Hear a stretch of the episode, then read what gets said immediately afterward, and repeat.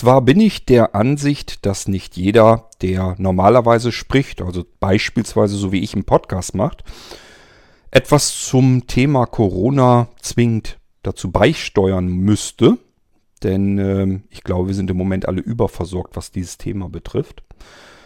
Nichtsdestotrotz hatte ich schon sogar mal eine Sendung für den Irgendwasser gemacht, relativ zu Anfang, als die große Katastrophe losging. Und die habe ich mittlerweile überschrieben ähm, also überspeichert sozusagen mit einer anderen Episode. Ich kann euch dann auch gerne gleich erklären, warum ich mich dazu entschlossen habe, diese Episode nicht zu veröffentlichen. Ähm, und auf der anderen Seite hatte ich eben gerade ein sehr interessantes, für mich interessantes Telefongespräch, wo es letztendlich auch um das Thema geht. Und ich hatte eine genauso überraschende Anfrage und äh, die kam von dem Niklas vor ein paar Tagen. Der fragte nämlich, hat das ganze Thema Corona jetzt eigentlich irgendwelchen Einfluss, irgendwelche Auswirkungen auf Blinzeln oder den Blinzeln-Shop? Da war mein erster Reflex, nee, nein, wie kommst du überhaupt da drauf? Ich mache hier alles von zu Hause aus, ich kann doch ganz normal weiterarbeiten, was soll denn das für einen Einfluss haben? Bis ich mir überlegt habe, dann mach dir doch mal einen Kopf, vielleicht hat es ja doch irgendwelchen Einfluss, irgendwas, was du dir vorstellen könntest, überhaupt was passieren könnte, wo es dann doch vielleicht Auswirkungen hat. Das alles kann ich hier in dieser Episode abhandeln. Das heißt, statt x tausend kleine Corona-Folgen zu machen, probiere ich das mal hier in die eine Folge reinzustopfen. Und ähm, ich nehme euch mit auf die Episode hier im Irgendwasser quer durchs Corona-Thema.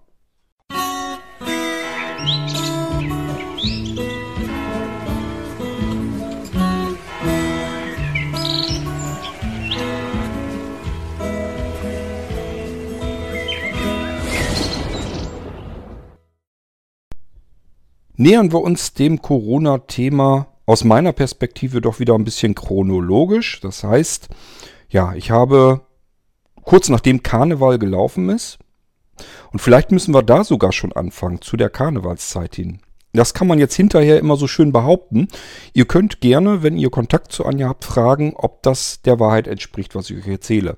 Als wir die ganzen Karnevalsveranstaltungen hatten, die Leute draußen alle auf den Straßen gefeiert habe, haben, habe ich zu Anja gesagt, au au, das hätte ich jetzt besser bleiben lassen. Warum wird das jetzt nicht ähm, verhindert? Dass die Menschen da wie die Bescheuerten alle draußen rumrennen, in riesengroßen Massen, dicht gedrängt, in diesen ganzen Veranstaltungshallen nebeneinander sitzen, sich gegenseitig anniesen und anhusten, ähm, wo wir ja schon wussten, dass wir Corona haben.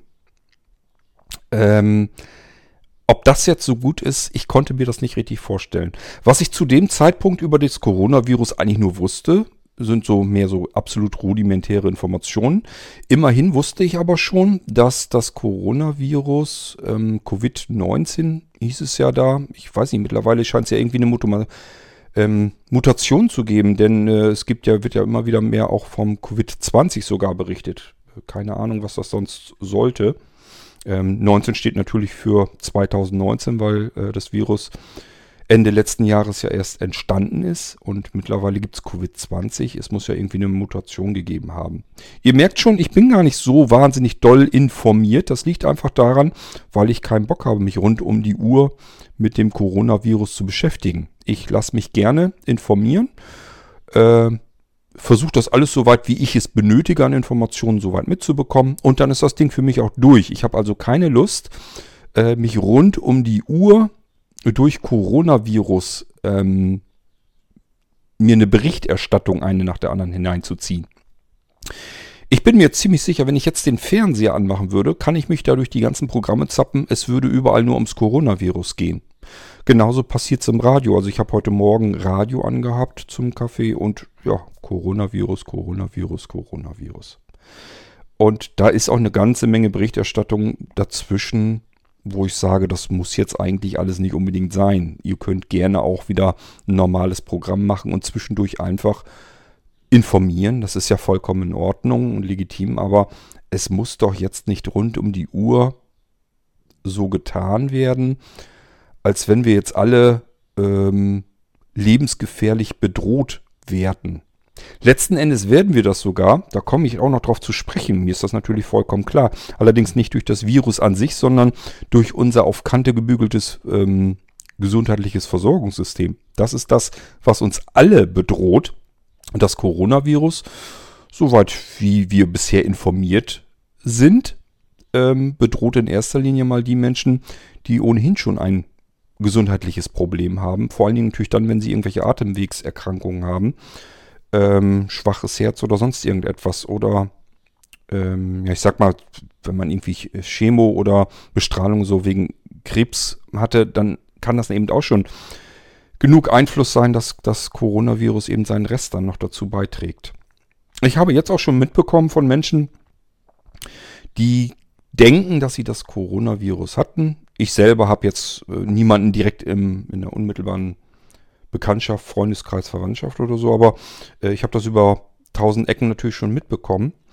Ähm, da war es wohl wirklich so, dass äh, Menschen, die dann ganz normal eine Treppe hochgehen vom unteren Stockwerk in das obere Stockwerk, dass sie oben ankamen und haben keine Luft mehr gekriegt, waren am Japsen. Ähm, das ist wohl das, was man so hauptsächlich bemerkt, dass man einfach das Gefühl hat, ich bekomme hier einfach keine Luft mehr, wenn ich am Atmen bin. Ähm, Fieber hatte diese Person nun nicht. Das soll aber ja auch irgendwie standardseitig immer mit dabei sein. Aber das ist eben das, was so jüngere, gesunde Menschen dann durchmachen. In den allermeisten Fällen. Man bekommt keine Luft, fühlt sich mehrere Tage lang einfach krank, als wenn man wirklich so Erkältung oder einen grippalen Infekt hat. Äh, und die Luft bleibt einem halt einfach weg. Und wenn man dann ganz viel Glück hatte, war es das dann schon. Das ist also kein Virus, der uns jetzt unmittelbar alles lebensgefährlich bedroht. Es gibt jetzt nicht unbedingt Grund zur Angst, zur Panik, zur Hysterie, aber es gibt einen gewaltigen Grund zur Vernunft. Und den sehe ich bei ganz vielen Menschen eben auch nicht. Ähm, wir stiefeln also weiter, sind Karneval haben wir jetzt zum Glück hinter uns gelassen. Und wie gesagt, ich hatte damals schon gesagt, das ist eines der ansteckendsten Viren, die wir bisher so kennen, hatten. Im allgemeinen Umlauf jedenfalls. Ähm, ich glaube, Masern oder so ist, glaube ich, noch schlimmer. Aber ansonsten ist das schon ziemlich heftig, das Ding. Und ich habe damals auch schon die Information soweit immerhin gehabt und kapiert, dass es irgendwie damit wohl zusammenhängt, dass man normalerweise solche Viren hat, die sich in der Lunge vermehren. Und äh, wenn man sie dann weiter verteilen will oder muss, hustet man sie eben aus der Lunge heraus wieder hoch. Da haben sie erstmal einen ziemlich weiten Weg wieder zurückzulegen, bevor man ähm, andere Menschen damit ansteckt. Deswegen ist das wohl nicht ganz so ansteckend. Und bei dem Covid-19 oder 20, je nachdem, wie man ihn jetzt nun nennen will, beim Coronavirus ist es halt wohl so, dass das Aas sich bereits im Rachenraum munter vermehren kann. Und im Rachenraum kann man sich denken, da reicht ein Nieser oder ein Huster und schon hat man es ordentlich vor sich verteilt. So eine Nieswelle oder auch eine Hustenwelle. Ich habe das im, im Fernsehen irgendwann schon viel, viel früher, also schon viele Jahre vorher, mal gesehen, wie so eine Wolke eigentlich aussieht, wenn wir niesen oder husten. Das ist also wirklich so eine richtige komplette Wolke, die so locker mal eben, man spricht ja so von einem Meter 50, also die Wolke, die ich damals so, die man im Fernsehen kenntlich gemacht hat, gezeigt hat. Man hat das so ein bisschen technisch aufbereitet, dass man sich diese Wolke ansehen konnte, diese Nieselwolke, will ich sie mal nennen. Das waren mehr als 1,50 Meter. Also von daher sage ich immer, ja, meine Frau ist ja Zustellerin. Ähm, die müssen ja natürlich nun die Pakete ausstellen und zubringen. Kann ich vielleicht auch noch was ähm, dann dazu sagen, wie sie das machen im Moment. Ich weiß nicht, ob das jedem von euch so geläufig ist, wie das im Moment mit Paketzustellung und so weiter funktioniert. Ähm, ich habe auch gesagt, stell hin und dann gehe nicht nur einen Schritt zurück, sondern denk immer so ungefähr, na am besten so das, was man fällt. Also wenn man sich vorstellt, ich würde jetzt der Länge nach vor mir auf den Bogen, Boden fallen und die Füße würden an derselben Stelle stehen bleiben. Das ist ungefähr den Abstand, den ich mindestens halten würde, damit falls diese Person, die mir gegenübersteht, jetzt gerade irgendwie mal husten muss oder so, damit ich dann im Idealfall vielleicht diese Tröpfchenbewässerung da nicht gerade abkriege. Diesen Nieselregen, der da auf mich zugeprustet wird. Das ist so ziemlich mit das Schlimmste, was passieren kann, wenn ich angehustet oder angenießt werde. Ähm, ach, da kann man jetzt von einem Gedanken so schnell auf den nächsten Gedanken kommen. Da würde ich jetzt zum Beispiel jetzt für mir sagen, warum es den Leuten eigentlich ja nichts bringen kann, wenn sie sich Atemschutzmasken aufsetzen, weil dieser Nieselregen prasselt ja trotzdem noch auf einem zu, landet in den Augen oder äh, sonst irgendwo. Und selbst wenn er nur im Gesicht auf der Haut landet, wir alle wischen kontinuierlich bei uns im Gesicht herum. Das kann man meines Erachtens nach eigentlich auch gar nicht ähm, vermeiden. Es gibt Leute, die denken, dass sie das können, dass sie, sobald sie mit der Hand Richtung Kopf wandern, dass sie in dem Moment so einen Gedankenprozess ähm, einstellen können, dass äh, man sich jetzt gerade versucht oder versucht ist, durchs Gesicht zu wischen und das dann eben sein lässt. Also ich kann das nicht und ich glaube auch nicht, dass Menschen das wirklich können. Auch das hat man ja schon probiert des Öfteren, ob Menschen das können. Und hat festgestellt, ähm, indem man sich einfach so eine Salbe, die fluoreszierend war, so eine Seife oder was, die Hände jemand damit gewaschen hat und hat äh, mehrere Menschen einfach begrüßt per Handdruck. Wie gesagt, alles vor Corona, längst alles schon ausprobiert und getestet. Und hat einfach so getan, als wenn die zu einer Prüfungsaufgaben sich an den Computer setzen würden. Und dann hat man sie einfach eine halbe Stunde dort die Aufgaben äh, beantworten lassen und hat dann hinterher einfach Licht ausgemacht, Speziallicht an und geguckt, wo ist dieses florierende, äh, fluoreszierende Zeug von der Hand des Begrüßenden eigentlich jetzt überall zu sehen. Und dann einfach festgestellt, die Leute haben sich überall alles vollgeschmiert.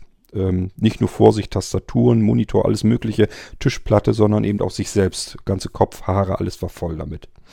Und das ohne, dass es irgendeiner bewusst wahrnimmt. Das hat man sich vorher natürlich auch alles angeguckt, wie die Leute sich dann durch die Augen wischen und so weiter. Und dann, wenn man sich dann vorstellt, dass dieses fluoreszierende Zeug eben nicht fluoreszierendes Zeugs ist, sondern äh, da die Viren eigentlich schon drin sind, kann man sich vorstellen, wie viel Chance man hat, dass wenn das irgendwo an einem dran ist, dass man es dann nicht im Gesicht verteilt. Die Chancen sind sehr gering. Deswegen auch immer diese Ratschläge, dass man sich wiederholt und immer wieder ständig die Hände waschen soll und das auch möglichst gründlich. Ähm ich wollte ja chronologisch lang gehen, wollte euch bloß eben erzählen, das sind so die Sachen, die ich zu Anfang schon wusste. Ich wusste also, wir haben es mit einem Virus zu tun, der hoch ansteckend ist und ich habe diese Menschenmassen vor mir im Fernsehen und so weiter gehört oder gesehen, je nachdem, wie man es nehmen will, und habe das gedacht, das geht nicht zusammen, das passt nicht zusammen. Ein hoch ansteckender Virus, den wir im Land schon haben, plus riesige Menschenmengen, die auf engstem Raum zusammensitzen, weil sie Karneval draußen feiern. Mit wildfremden Menschen, mit riesengroßen Mengen an Menschen, wildfremder Menschen. Und da irgendwo zwischen ist jetzt dieser Virus. Das war für mich eigentlich vollkommen klar, das geht schief. Und das habe ich auch so zu Anja erzählt. Ich sage ja, könnt ihr fragen. Das ist jetzt nicht so rückblickend, ja, ja, ich habe es ja vorher gewusst, sondern das war wirklich zu dem Zeitpunkt, was ich schon gesagt habe. Allerdings habe ich auch natürlich, so wie viele andere oder eigentlich wahrscheinlich alle anderen, nicht darüber nachgedacht, was es nach sich ziehen wird. Ich habe mich bis zu dem Zeitpunkt eigentlich nur genervt gefühlt von dieser reißerischen Medienberichterstattung. Die war zu dem Zeitpunkt nicht informativ, sondern sie war mehr reißerisch. Mehr nach dem Motto, oh, jetzt haben wir endlich mal wieder ein Thema, was wir berichten können. Jetzt können wir überall erzählen, jederzeit. Wo hat jetzt irgendwo, ich habe es damals wirklich überspitzt so im Podcast gesagt, wo hat jetzt irgendwo auf der Welt jemand gehustet und könnte jetzt Corona haben? So, ja, so wie ich jetzt auch. So war damals anfangs die Berichterstattung eigentlich. Wie viel Fälle wurden wo gemeldet? Wer hat jetzt, also wenn man so einen Highscore oder sowas hätte, wo sind jetzt die meisten Zahlen von neuen Verdachtsfällen? Ähm, wo sind die meisten Todesopfer zu verzeichnen? Und das war die Berichterstattung damals. Informationen über den Virus gab es gar nicht großartig. Es gab ein Virus, niemand wusste, was das jetzt genau ist, wie das jetzt genau zusammenhängt. Er ist ansteckend, er ist drinne und welches Land hat jetzt wie viele Tote und wie viele Angesteckte? Verdachtsfälle. Das war so damals die anfängliche Berichterstattung. Die ging mir ehrlich gesagt tierisch auf den Sack. Und das habe ich auch so in der ersten Podcast-Episode erzählt. Und sie geht mir übrigens heute immer noch auf den Sack. Ich bin nach wie vor der Meinung, dass es so, wie es im Moment läuft, nicht unbedingt sein muss. Das kann man anders machen. Ähm, man muss jetzt nicht jeden Einzelnen fragen, sag mal, wie ist denn jetzt deine Meinung zu diesem Coronavirus? Dann hält man das Mikrofon draußen im Park Leuten vor die Birne und fragt sie, warum sie hier jetzt sitzen in irgendwelchen Menschengruppen, statt ihnen einfach nur klar zu machen, Leute, was ihr hier jetzt macht, ist eigentlich richtig Dummheit und bescheuert. Äh, nein, da wird dann erstmal einfach wieder ein Interview geführt und das muss dann auch erstmal wieder verteilt werden und so weiter und so fort. Das ist so dieses Vorführen von Menschen, die da jetzt draußen irgendwie sitzen äh, und einfach dumm sind. Die muss man jetzt nicht im Fernsehen rumreichen, guck mal, wie doof die hier sind, sondern ähm, die kann man auch einfach darauf hinweisen, dass das einfach Mist ist, was sie da machen gerade. Dass es asozial ist. Gut, ähm, ich wollte mich eigentlich gar nicht so viel zu dem Coronavirus als solches äußern, weil ich das bei anderen schon feststelle, mich darüber schon selber aufrege und auf der anderen Seite sage, es gibt ja Menschen genug da draußen, die da Ahnung davon haben und denen muss man eigentlich nur zuhören und das reicht dann auch aus und das muss man auch nicht rund um die Uhr täglich auf sich zurieseln lassen.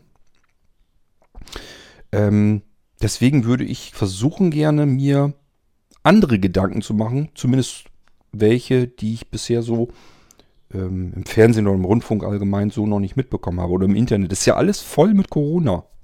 Und jeder hat da irgendwas zu beizusteuern, was zu erzählen, aber irgendwie ist es auch immer dasselbe. Ähm, ich werde da auch immer wieder drauf reinstolpern, dass ich euch was erzähle, was ihr sagt, ja, ja, erzählt da auch nichts Neues, es ist nur das, was, was, was er auch ja nur gehört oder gesehen hat. Und das machen ja alle anderen eben auch so.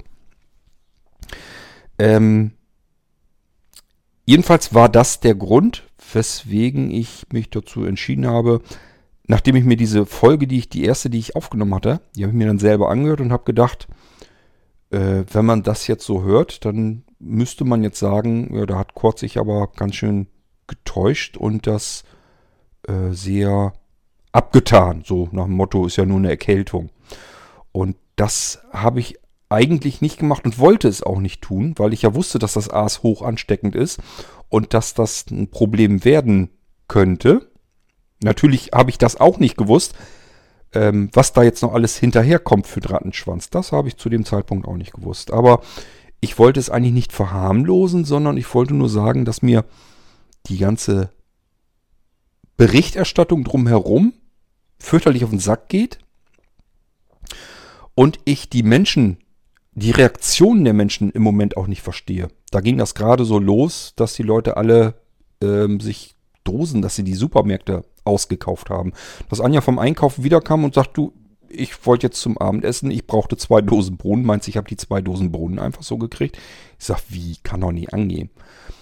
Ja, sie hatte einfach, es gab kleine Dosen Bohnen und die großen, das war alles, das war alles leer. Dann hat sie vier kleine Dosen genommen äh, wir sind beides gute Esser. Also wenn man einen großen, ordentlichen Partypot voll machen will, von dem man zwei Tage essen kann, dann verschwinden diese kleinen Mini-Dosen Bohnen einfach, wenn man da zwei Stück von hat. Also brauchte sie eigentlich zwei große Dosen. Die gab es aber schon nicht mehr. Was hat sie gemacht? Das Einzige, was ich auch gemacht hätte, vier kleine Dosen genommen. Und dann wurde ihr an der Kasse gesagt, sie darf nur zwei Dosen mitnehmen, egal ob es große oder kleine Dosen sind. Die haben einfach ähm, Regelung vom Chef bekommen, jeder kriegt nur maximal zwei Konservendosen. Also völlig beknackt. Ganz normales Abendessen kann man nicht mehr kochen, weil die Leute die Supermärkte leer kaufen. Die Supermärkte können gar nicht so schnell ran schaffen, wie die Leute sie, die, die Regale wieder leer putzen. Das Einzige, was sie eben tun können, ist zuzusehen, dass es irgendwie flächendeckend dann doch noch funktioniert, indem sie die Rationen dann anders machen.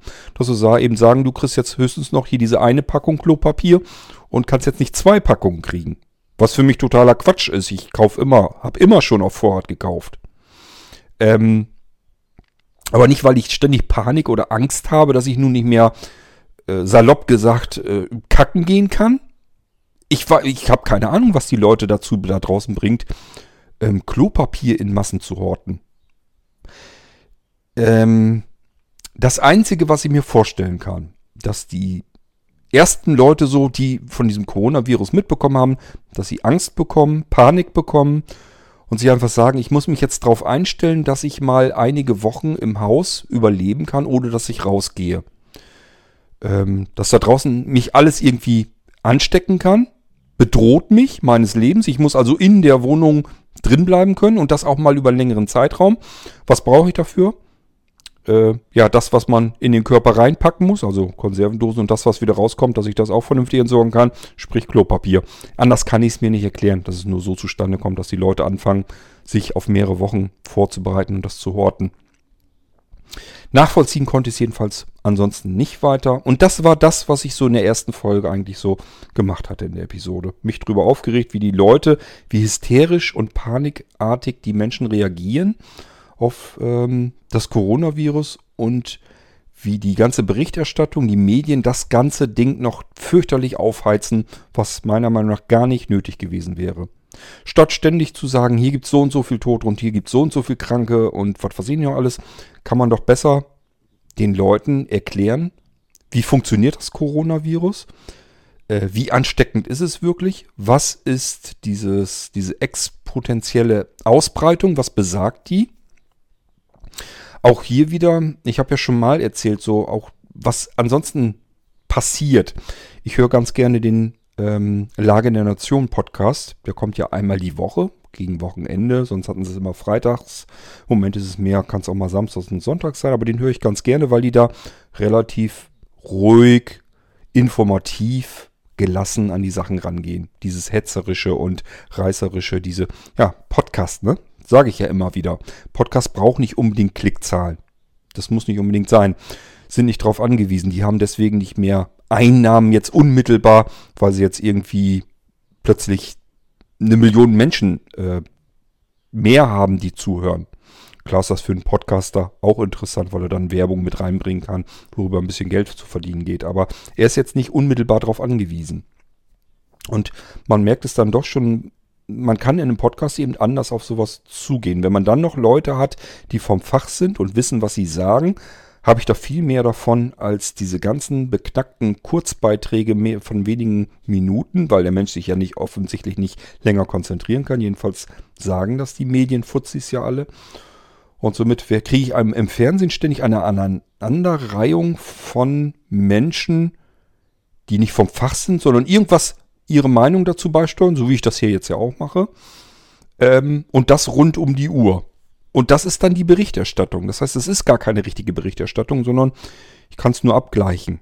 Die Meinung äh, von anderen Menschen mit meiner eigenen Meinung. Dafür ist es ganz interessant. Aber das rund um die Uhr muss man das wirklich haben. Also ich brauche es nicht. Gut. Ähm, ich versuche es also so hinzubekommen, ich weiß nicht, wie ihr das macht, indem ich einfach vielleicht einmal am Tag eben Nachrichten höre oder gucke oder sonst irgendwie. Und dann ist auch gut. Dann weiß ich Bescheid, was hat sich den Tag, Tag über getan, gibt es irgendwelche neuen Informationen, die wirklich mal interessant sind. Und dieses ganze andere drumrum Gelaber, sich irgendwelche Talkshows da anzugucken, wo jetzt Leute alle ihre Meinung meinen beisteuern zu müssen. Ja, kann man machen, muss man aber nicht. Und äh, ich glaube, man macht sich darüber damit auch verrückt, wirklich.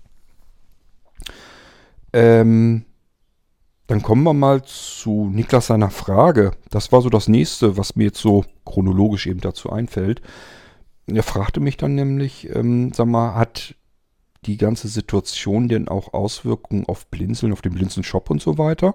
Es war von ihm sicherlich einfach erstmal so, nur so eine neugierige Frage, wo ich davon überrascht war, weil er ja auch weiß, dass ich hier zu Hause arbeite, das fertig mache. Irgendwann geht es zur Post, die Pakete und werden verschickt und dann kommen die bei euch an und ihr könnt es benutzen.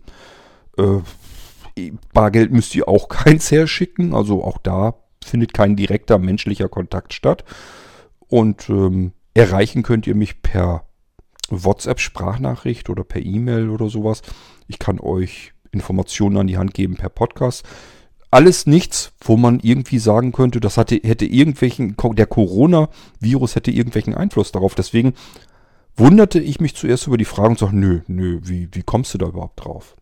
So, und dann im zweiten Gedankengang, ihr wisst, ich mache mir dann tatsächlich immer gerne Gedanken, auch wenn der erste Reflex immer ist, was soll denn hier, warum soll ich mir da jetzt überhaupt Gedanken dazu machen? Ist mein zweiter Reflex immer, mach dir doch mal Gedanken spaßeshalber. Was kannst du dir eigentlich vorstellen, wie es Auswirkungen haben könnte?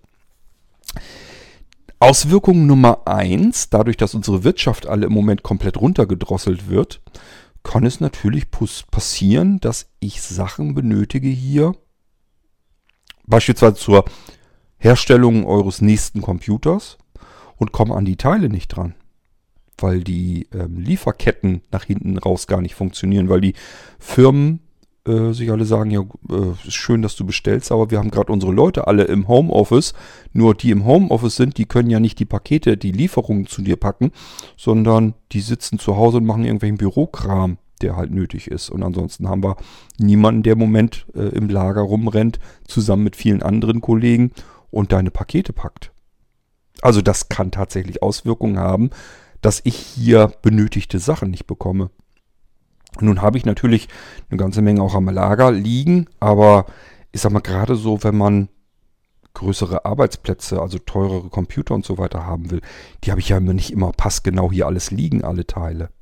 Da, wenn ich da jetzt nur das nehmen kann, was ich am Lager liegen habe, dann kann ich euch nur bestimmte Dinge ja natürlich anbieten. Ja, seid es ja gewohnt, dass ihr sagen könnt, mein Computer soll das rein haben und dies haben und das haben. Und ähm, das muss ich, das muss ich immer wieder, das kommt eigentlich regelmäßig vor, das ist eigentlich der Standard, dass ich Teile dann noch brauche. Ich habe nicht alles am Lager liegen. Also das kann tatsächlich Einfluss haben, dass ich Dinge euch nicht fertig machen kann, weil mir hier die Teile fehlen und ich keinen Einfluss darauf habe, wie andere Firmen, wie nämlich die Zulieferer, arbeiten. Das ist so das Erste, was passieren kann. Und zum Zweiten habe ich mir Gedanken gemacht, was passiert eigentlich, wenn die Postzustellung zusammenbricht. Wie kann man sich das denn vorstellen? Wir gehen davon aus, dass zwei Drittel der Bevölkerung den Coronavir Coronavirus bekommen wird. Klar, werden nicht alle sterben, das ähm, ist ja wohl hoffentlich auch klar, aber erstmal erkranken. Das bedeutet auch, dass bei den Postzustellern und auch die Postzustellung ist etwas, was auf Kante gestrickt ist. Das hat sich im Laufe der vielen Jahre, die wir jetzt gemacht haben, haben wir immer wieder alles weiter optimiert, perfektioniert. Äh, wir haben alles abgebaut, wo irgendwie Puffer zwischen ist. Es muss alles effizient sein. Es muss alles ähm, von den Kosten her bewältigbar werden. Das haben wir uns schön hingebaut. Wir haben die Post aus als, als ähm, staatliches herausgenommen, haben gesagt, wir privatisieren alles. Brief- und Paketzustellung war früher ähm, eine Aufgabe des Staates und äh, da gab es das Problem alles gar nicht. Die Leute damals in der Postzustellung hatten Zeit genug für alles. Die konnten sich um alles in Ruhe kümmern. Da gab es jede Menge Puffer. Auch wenn Kollegen krank geworden sind, war das kein wirkliches Problem.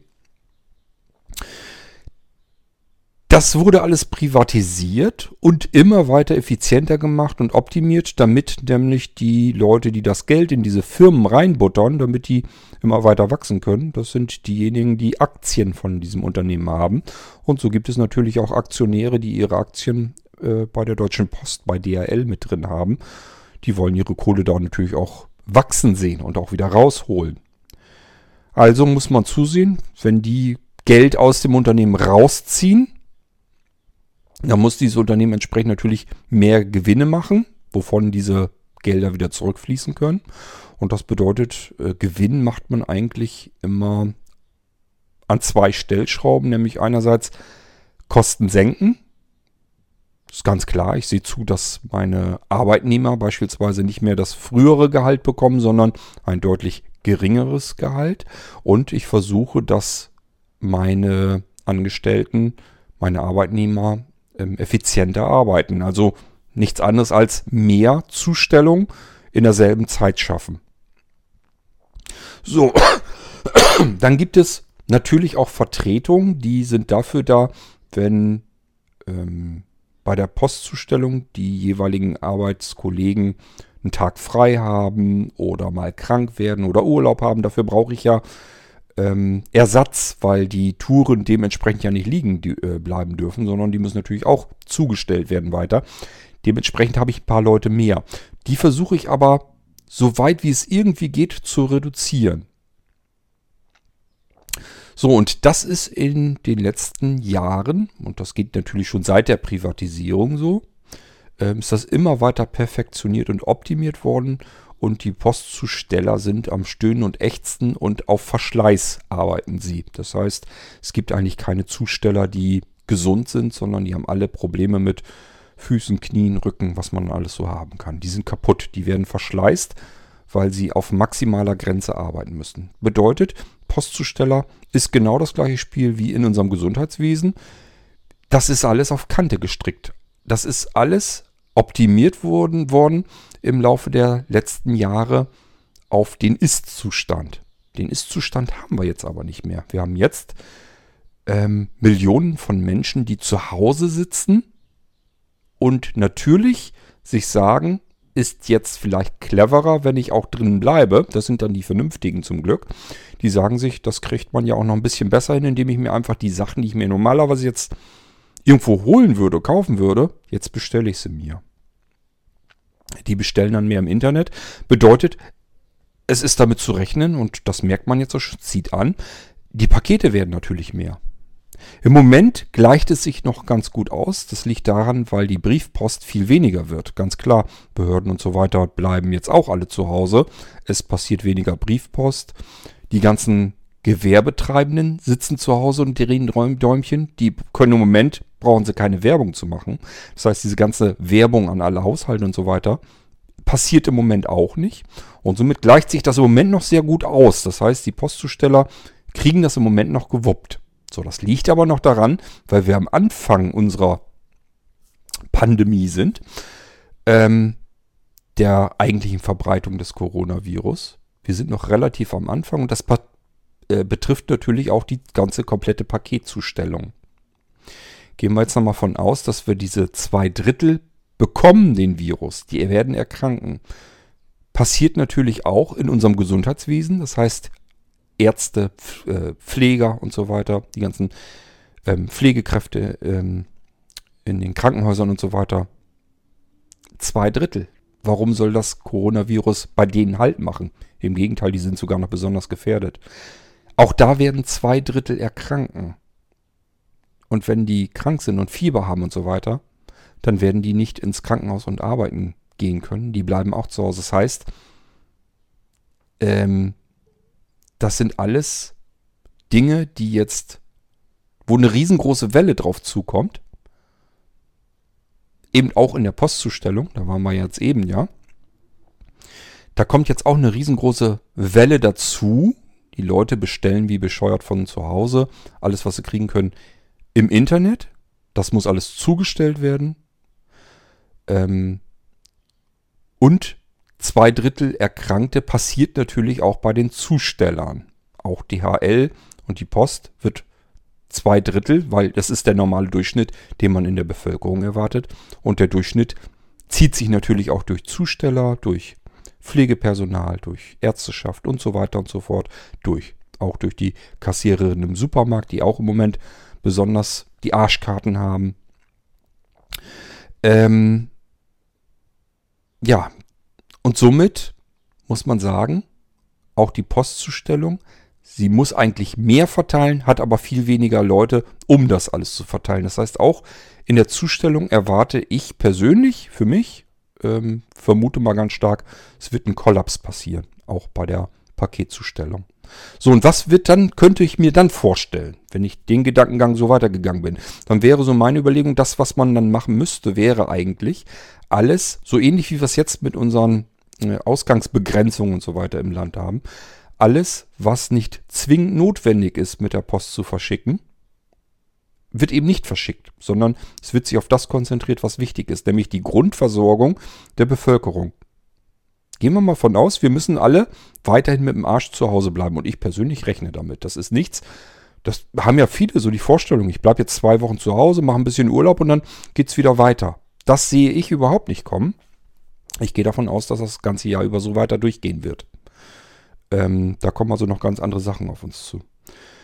So, und wenn ich davon ausgehe, dann wird auch hier wahrscheinlich irgendwas passieren, könnte ich mir zumindest vorstellen, dass die Post das eben nicht gewuppt bekommt und dann sich überlegen muss, wie kriegen wir das denn jetzt hin? Und das wird man vielleicht wieder ähm, von der Regierungsseite aus regeln müssen, dass man dann einfach sagt, okay, alle Bestellungen, die irgendwelchen Plünnenkram, irgendwelchen elektronischen Spielzeug oder so irgendwelche Geräte bestellen, das muss jetzt eben mal wegbleiben.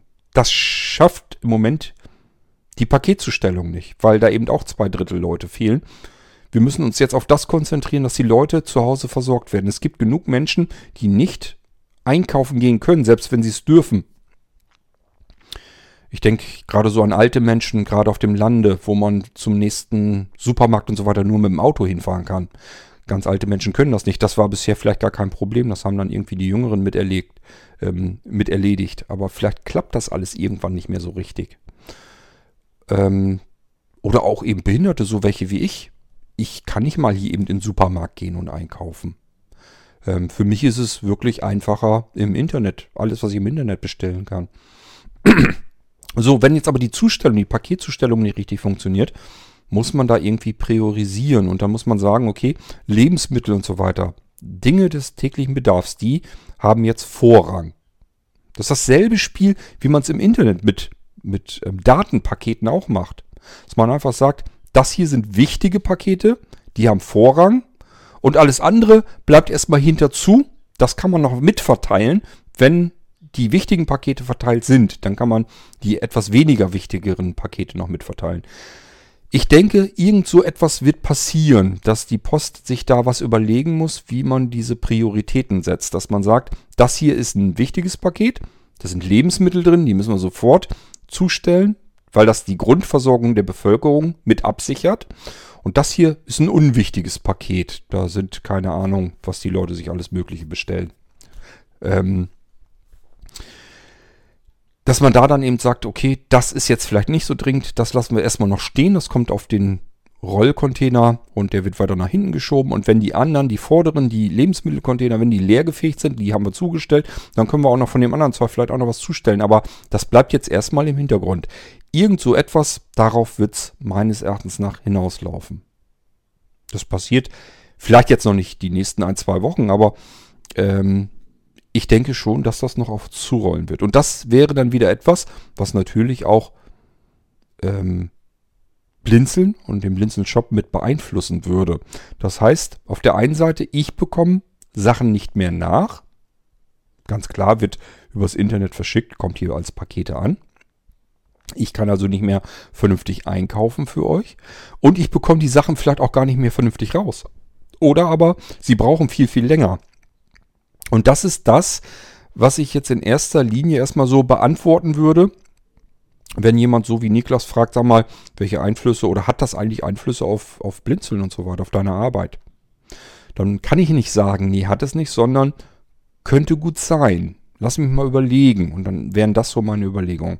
Und klarer Fall, eine Überlegung fehlt noch. Ähm, ist aber nicht so, dass ich das nicht drüber nachgedacht hätte, sondern ganz klar, ich gehe davon aus, dass ich nicht zu dem Drittel gehören werde, ähm, das da dran vorbeischlittert, sondern ich werde es auch bekommen.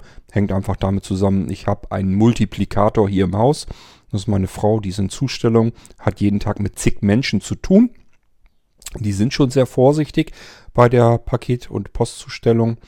Ähm, nichtsdestotrotz, ich mache mir da nichts vor. Sie ist in einem deutlich erhöhten Risiko, wird also irgendwann diesen Virus mit nach Hause schleppen und dann werde ich ihn natürlich auch bekommen. Also ich werde wahrscheinlich mit ganz großer Wahrscheinlichkeit auch an dem Coronavirus mit erkranken und werde für eine Zeit X dann eben auch ausfallen. Ich habe natürlich die Hoffnung, dass ich damit jetzt nicht wirklich ein Problem bekommen werde. auch wenn ich hier im Podcast immer am Husten bin, ist mir zumindest nicht bekannt, dass ich eine Atemwegserkrankung hätte. Allerdings gehe ich damit auch nicht zum Arzt. Ähm, ich muss aber nur husten, wenn ich die ganze Zeit am Brabbeln bin. Das ist der Grund, warum ihr mich hier ständig husten hört. Das heißt, das ist jetzt nicht so, dass ich jetzt rund um die Uhr hier am Husten bin, sondern wenn ich zum Beispiel einfach mal zwei, drei Tage gar keine Podcasts mache, dann sagt Anja, auch mit deinem Husten, das ist ja auch wieder gut geworden. Ich sage, ja, ich habe jetzt auch keine Podcasts mehr aufgezeichnet. Das hängt da tatsächlich und ganz offensichtlich mit zusammen. Entweder, wenn ich viel podcaste oder aber telefoniere, was ich auch sowieso generell schon mal ungern mache. Das heißt, wenn ich viel spreche, muss ich viel husten.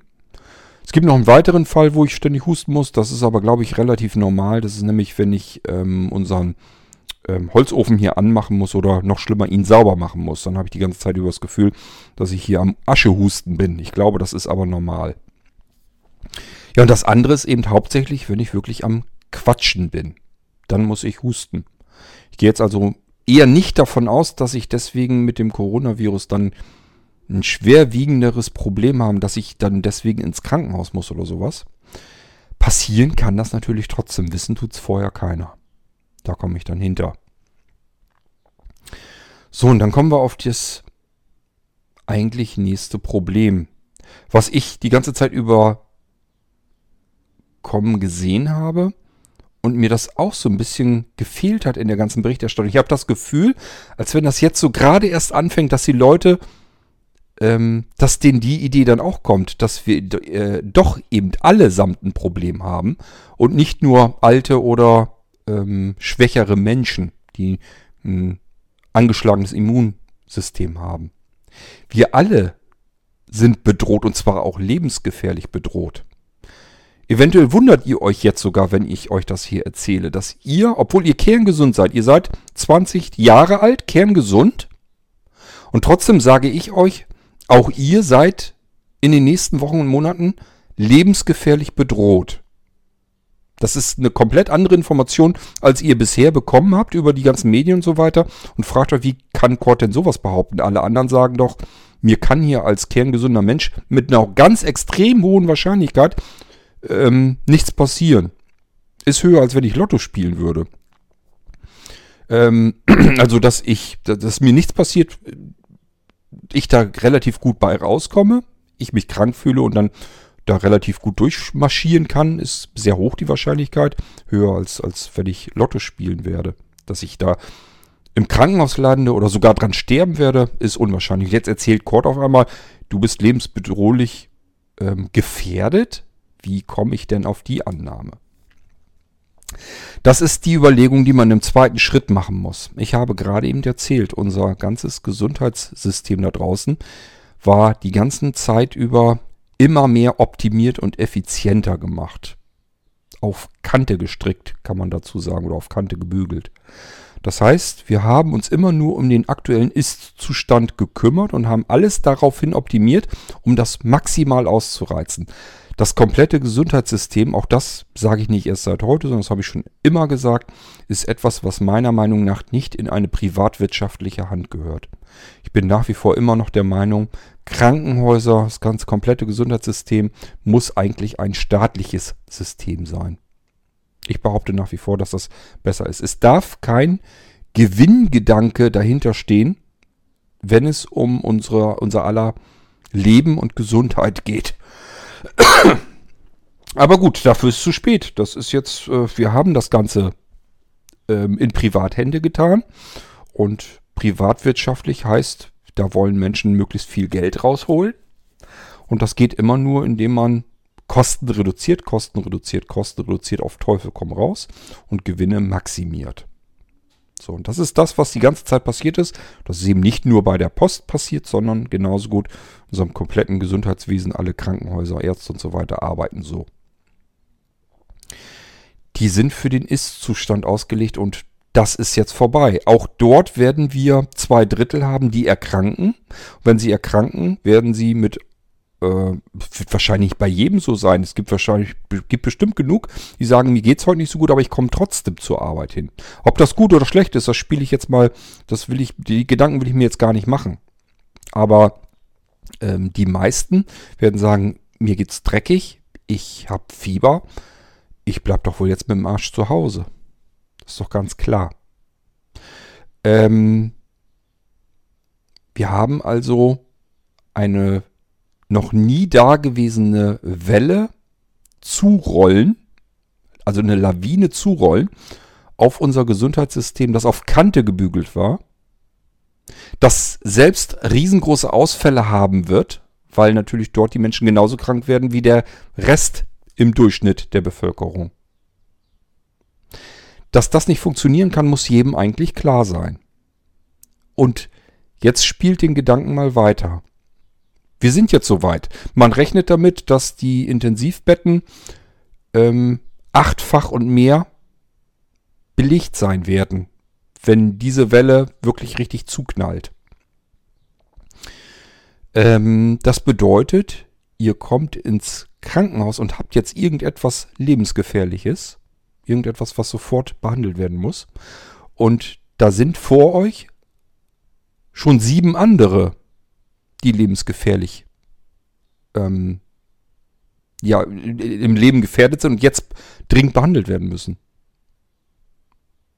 Warum seid ihr jetzt derjenige, ähm, der gerettet wird? Macht euch da mal einen Kopf drüber. Es geht nicht mehr um den Coronavirus, sondern es geht darum, dass ihr vielleicht einen Herzinfarkt habt. Ähm, vielleicht ein Krebstumor, der jetzt ganz dringend sofort ähm, behandelt werden muss, wie auch immer.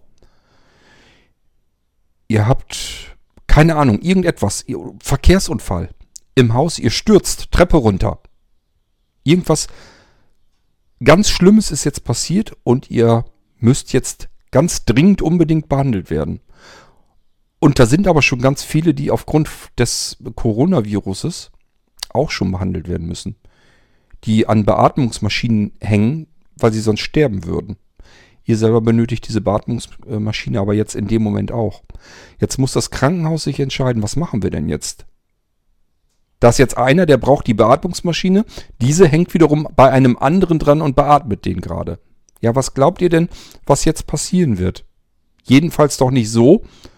so da ist ja jetzt keiner, der sagt, ich lasse jetzt einmal den einen Patienten äh, von der Beatmungsmaschine beatmen und der nächsten Atemzug, da stülpe ich das wieder rüber und lasse den nächsten. Das ist ja totaler äh, äh, Schwachsinn. Das bedeutet, es sterben dort Menschen. Und das könnt ihr eben auch sein, obwohl ihr vielleicht nur 20, 30 Jahre kerngesund seid. Ähm, und mit dem ganzen Coronavirus im Moment, in dem Moment gar nichts zu tun habt, sondern ihr habt schlicht und ergreifend einen Herzinfarkt gehabt. Oder aber eben einen Unfall, Verkehrsunfall. Oder, weil ihr ja alle zu Hause artig bleibt, da ist eben was passiert, habt ihr da einen Unfall gehabt. Versteht ihr die Problematik? Und das ist das, was man eigentlich gerade versucht zu verhindern und wo ich dann nur mit dem Kopf schüttel, wenn ich dann mitbekomme, dass draußen viele Menschen so tun, als sei nichts weiter. Betrifft mich ja nicht. Jugendliche zum Beispiel möchten draußen sich gerne weiter treffen, sich was erzählen und so weiter. Weil die das natürlich gar nicht begreifen können. Sie selber sind ja nicht gefährdet. Das sind ja nur alte und schwache Menschen, hat man ja mitbekommen. Ich selber, wenn ich das kriege, ist so ähnlich wie eine Erkältung, stecke ich doch weg, ist doch nicht das Problem. Warum sollen wir uns denn jetzt nicht treffen? Ist doch Unsinn.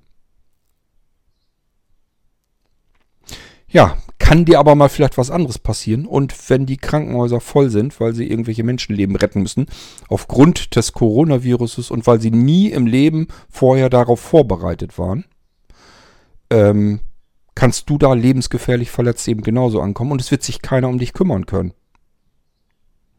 Auch du als gesunder, junger Mensch solltest also ein eigenes Interesse daran haben, die Verbreitung des Coronaviruses jetzt im Moment so gut wie wir alle gemeinsam können abzuschwächen. Nicht, weil wir nur unsere Alten schützen wollen, das kommt noch dazu. Jeder hat Mutter, Vater, vielleicht eine Oma, Opa oder irgendwelche anderen Verwandten, vielleicht auch welche in der Familie, die anders erkrankt sind, die irgendwas haben, was ihr eigenes Immunsystem so stark runtergedrosselt hat, so geschwächt hat, dass es für sie eben auch lebensgefährlich in dem Moment wird. Die schützen wir einerseits, aber jeder von uns ist eben auch gefährdet. In dem Moment nicht akut von dem Coronavirus, aber eben von allen anderen Dingen, die uns alltäglich passieren können. Weswegen die Krankenhäuser da draußen sowieso bis, äh, bisher immer schon voll waren. Die waren ja immer schon an Maximallast, weil wir alles andere ja auch haben. Da kommt dieses ganze Corona-Zeugs noch oben drauf, on top. Bei ähm, dem Wegbruch riesengroßer Prozentanteile der Leute in der Versorgung, Ärzte und Pflegekräfte. Was meint ihr, was da alles auf uns zuschwappt? Und das Einzige, was wir tun können, wir haben noch keinen Impfstoff. Das Einzige, was wir tun können, ist mit dem Arsch zu Hause auf dem Sofa sitzen zu bleiben. Das ist zum Glück eine extrem einfache Sache, die wir tun können. Und nicht mal das kriegen die Menschen da draußen zu einem gewissen Teil hin. Können die nicht einfach mal mit ihrem Hintern zu Hause auf dem Sofa sitzen bleiben und einfach mal die Füße stillhalten? Das ist das Einzige, was von ihnen im Moment abverlangt wird. Das kann doch nicht so schwer sein und so schlimm sein. Wenn sie ins Krankenhaus kommen, weil irgendwas passiert ist und niemand kann sich um sie kümmern, dann braucht man nicht mehr anzukommen, dann ist es zu spät. Und das ist etwas, das betrifft jeden von uns. Das ist der Grund, warum wir eigentlich alle mit dem Arsch zu Hause bleiben müssen. So konkret habe ich das leider in den Medien noch nicht gehört, dass das jemand mal ausgesprochen hat so. Was wahrscheinlich daran liegen wird, weil natürlich gerade aus dem Bereich der Politik sich niemand eingestellen will, dass wir die, das Gesundheitssystem so an die Wand geknallt haben, dass es solche Dinge natürlich nicht mit ähm, versorgen kann. Im Moment versucht man alles nur weiter hinauszuzögern, erstmal um Material überhaupt heranzuschaffen.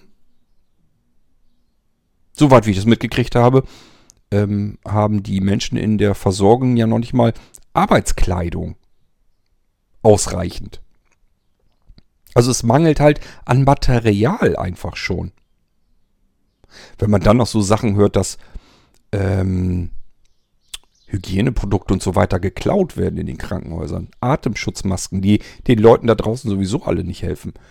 Die Leute haben sich Atemschutzmasken alle gekauft, relativ schon zu Anfangszeiten. Jetzt muss ich euch auch mal was erzählen. Das hatte ich euch in der mittlerweile ja gelöschten Episode nämlich auch erzählt.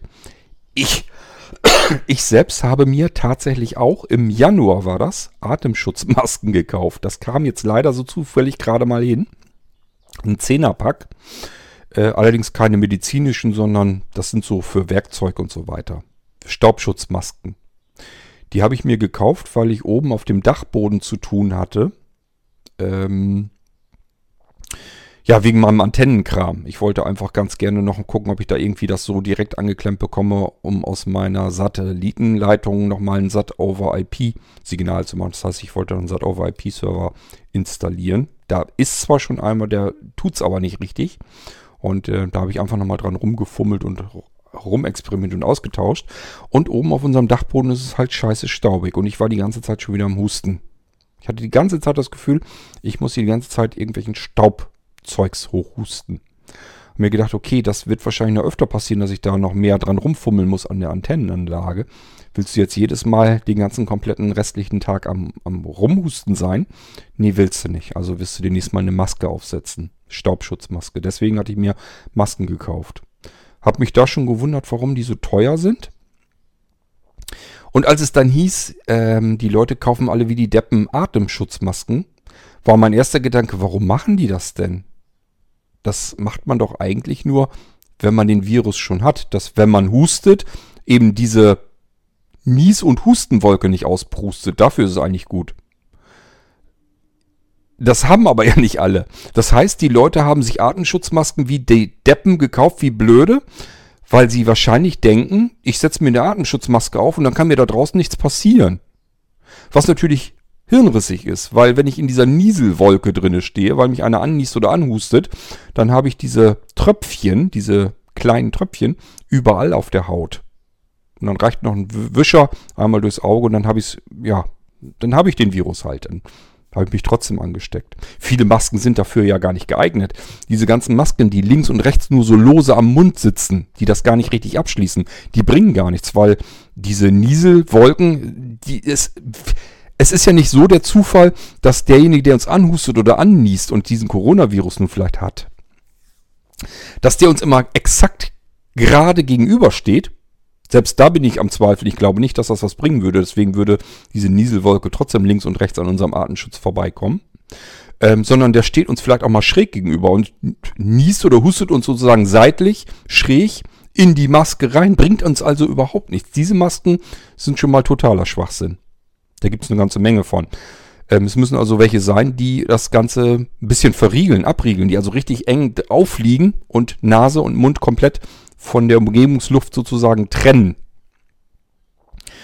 Ähm, und selbst da würde es uns nichts bringen, weil derjenige, der uns anniest oder anhustet, dann haben wir diesen Nieselregen trotzdem noch überall im Gesicht. Äh, unter anderem eben auch in, der, in den Augen.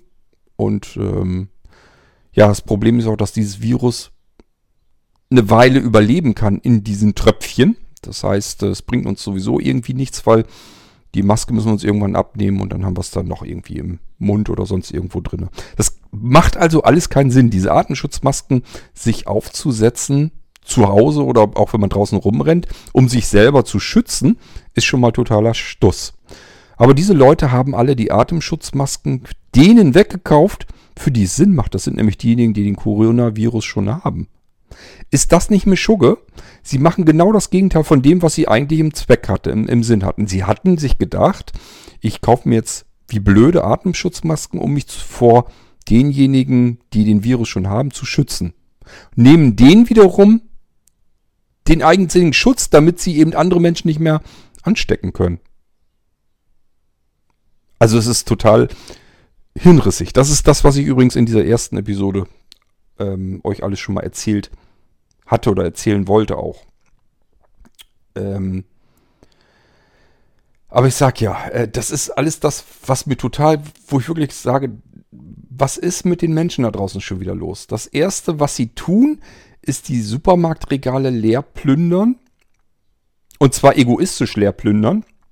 Mir doch egal, ob der nächste auch noch was abkriegt. Hauptsache, ich habe jetzt zu Hause meinen Vorrat, damit ich mehrere Wochen zu Hause autark leben kann und autark kacken kann. Entschuldigt, wenn ich das so sagen muss, aber es ist doch nun wirklich, man kann es doch mit normalen Gedankengängen gar nicht mehr verfolgen. Was soll die Scheiße, äh, dass die Leute sich zu Hause, wer weiß wie viele Packungen Klopapier horten. Ich habe das immer gemacht, aber eben natürlich nicht aus dem Grund, sondern einfach, weil ich mir gesagt habe, ich habe unten einen Keller. Ich mag einfach das Gefühl, runterzugehen und aus dem Vollen zu schöpfen. Das mache ich mein ganzes Leben lang schon so. Ähm, ich kaufe mein Klopapier nicht einzeln im Handel, sondern ich lasse mir einen Kubikmeter kommen, pack den in den Keller und habe dann ein Jahr lang Ruhe.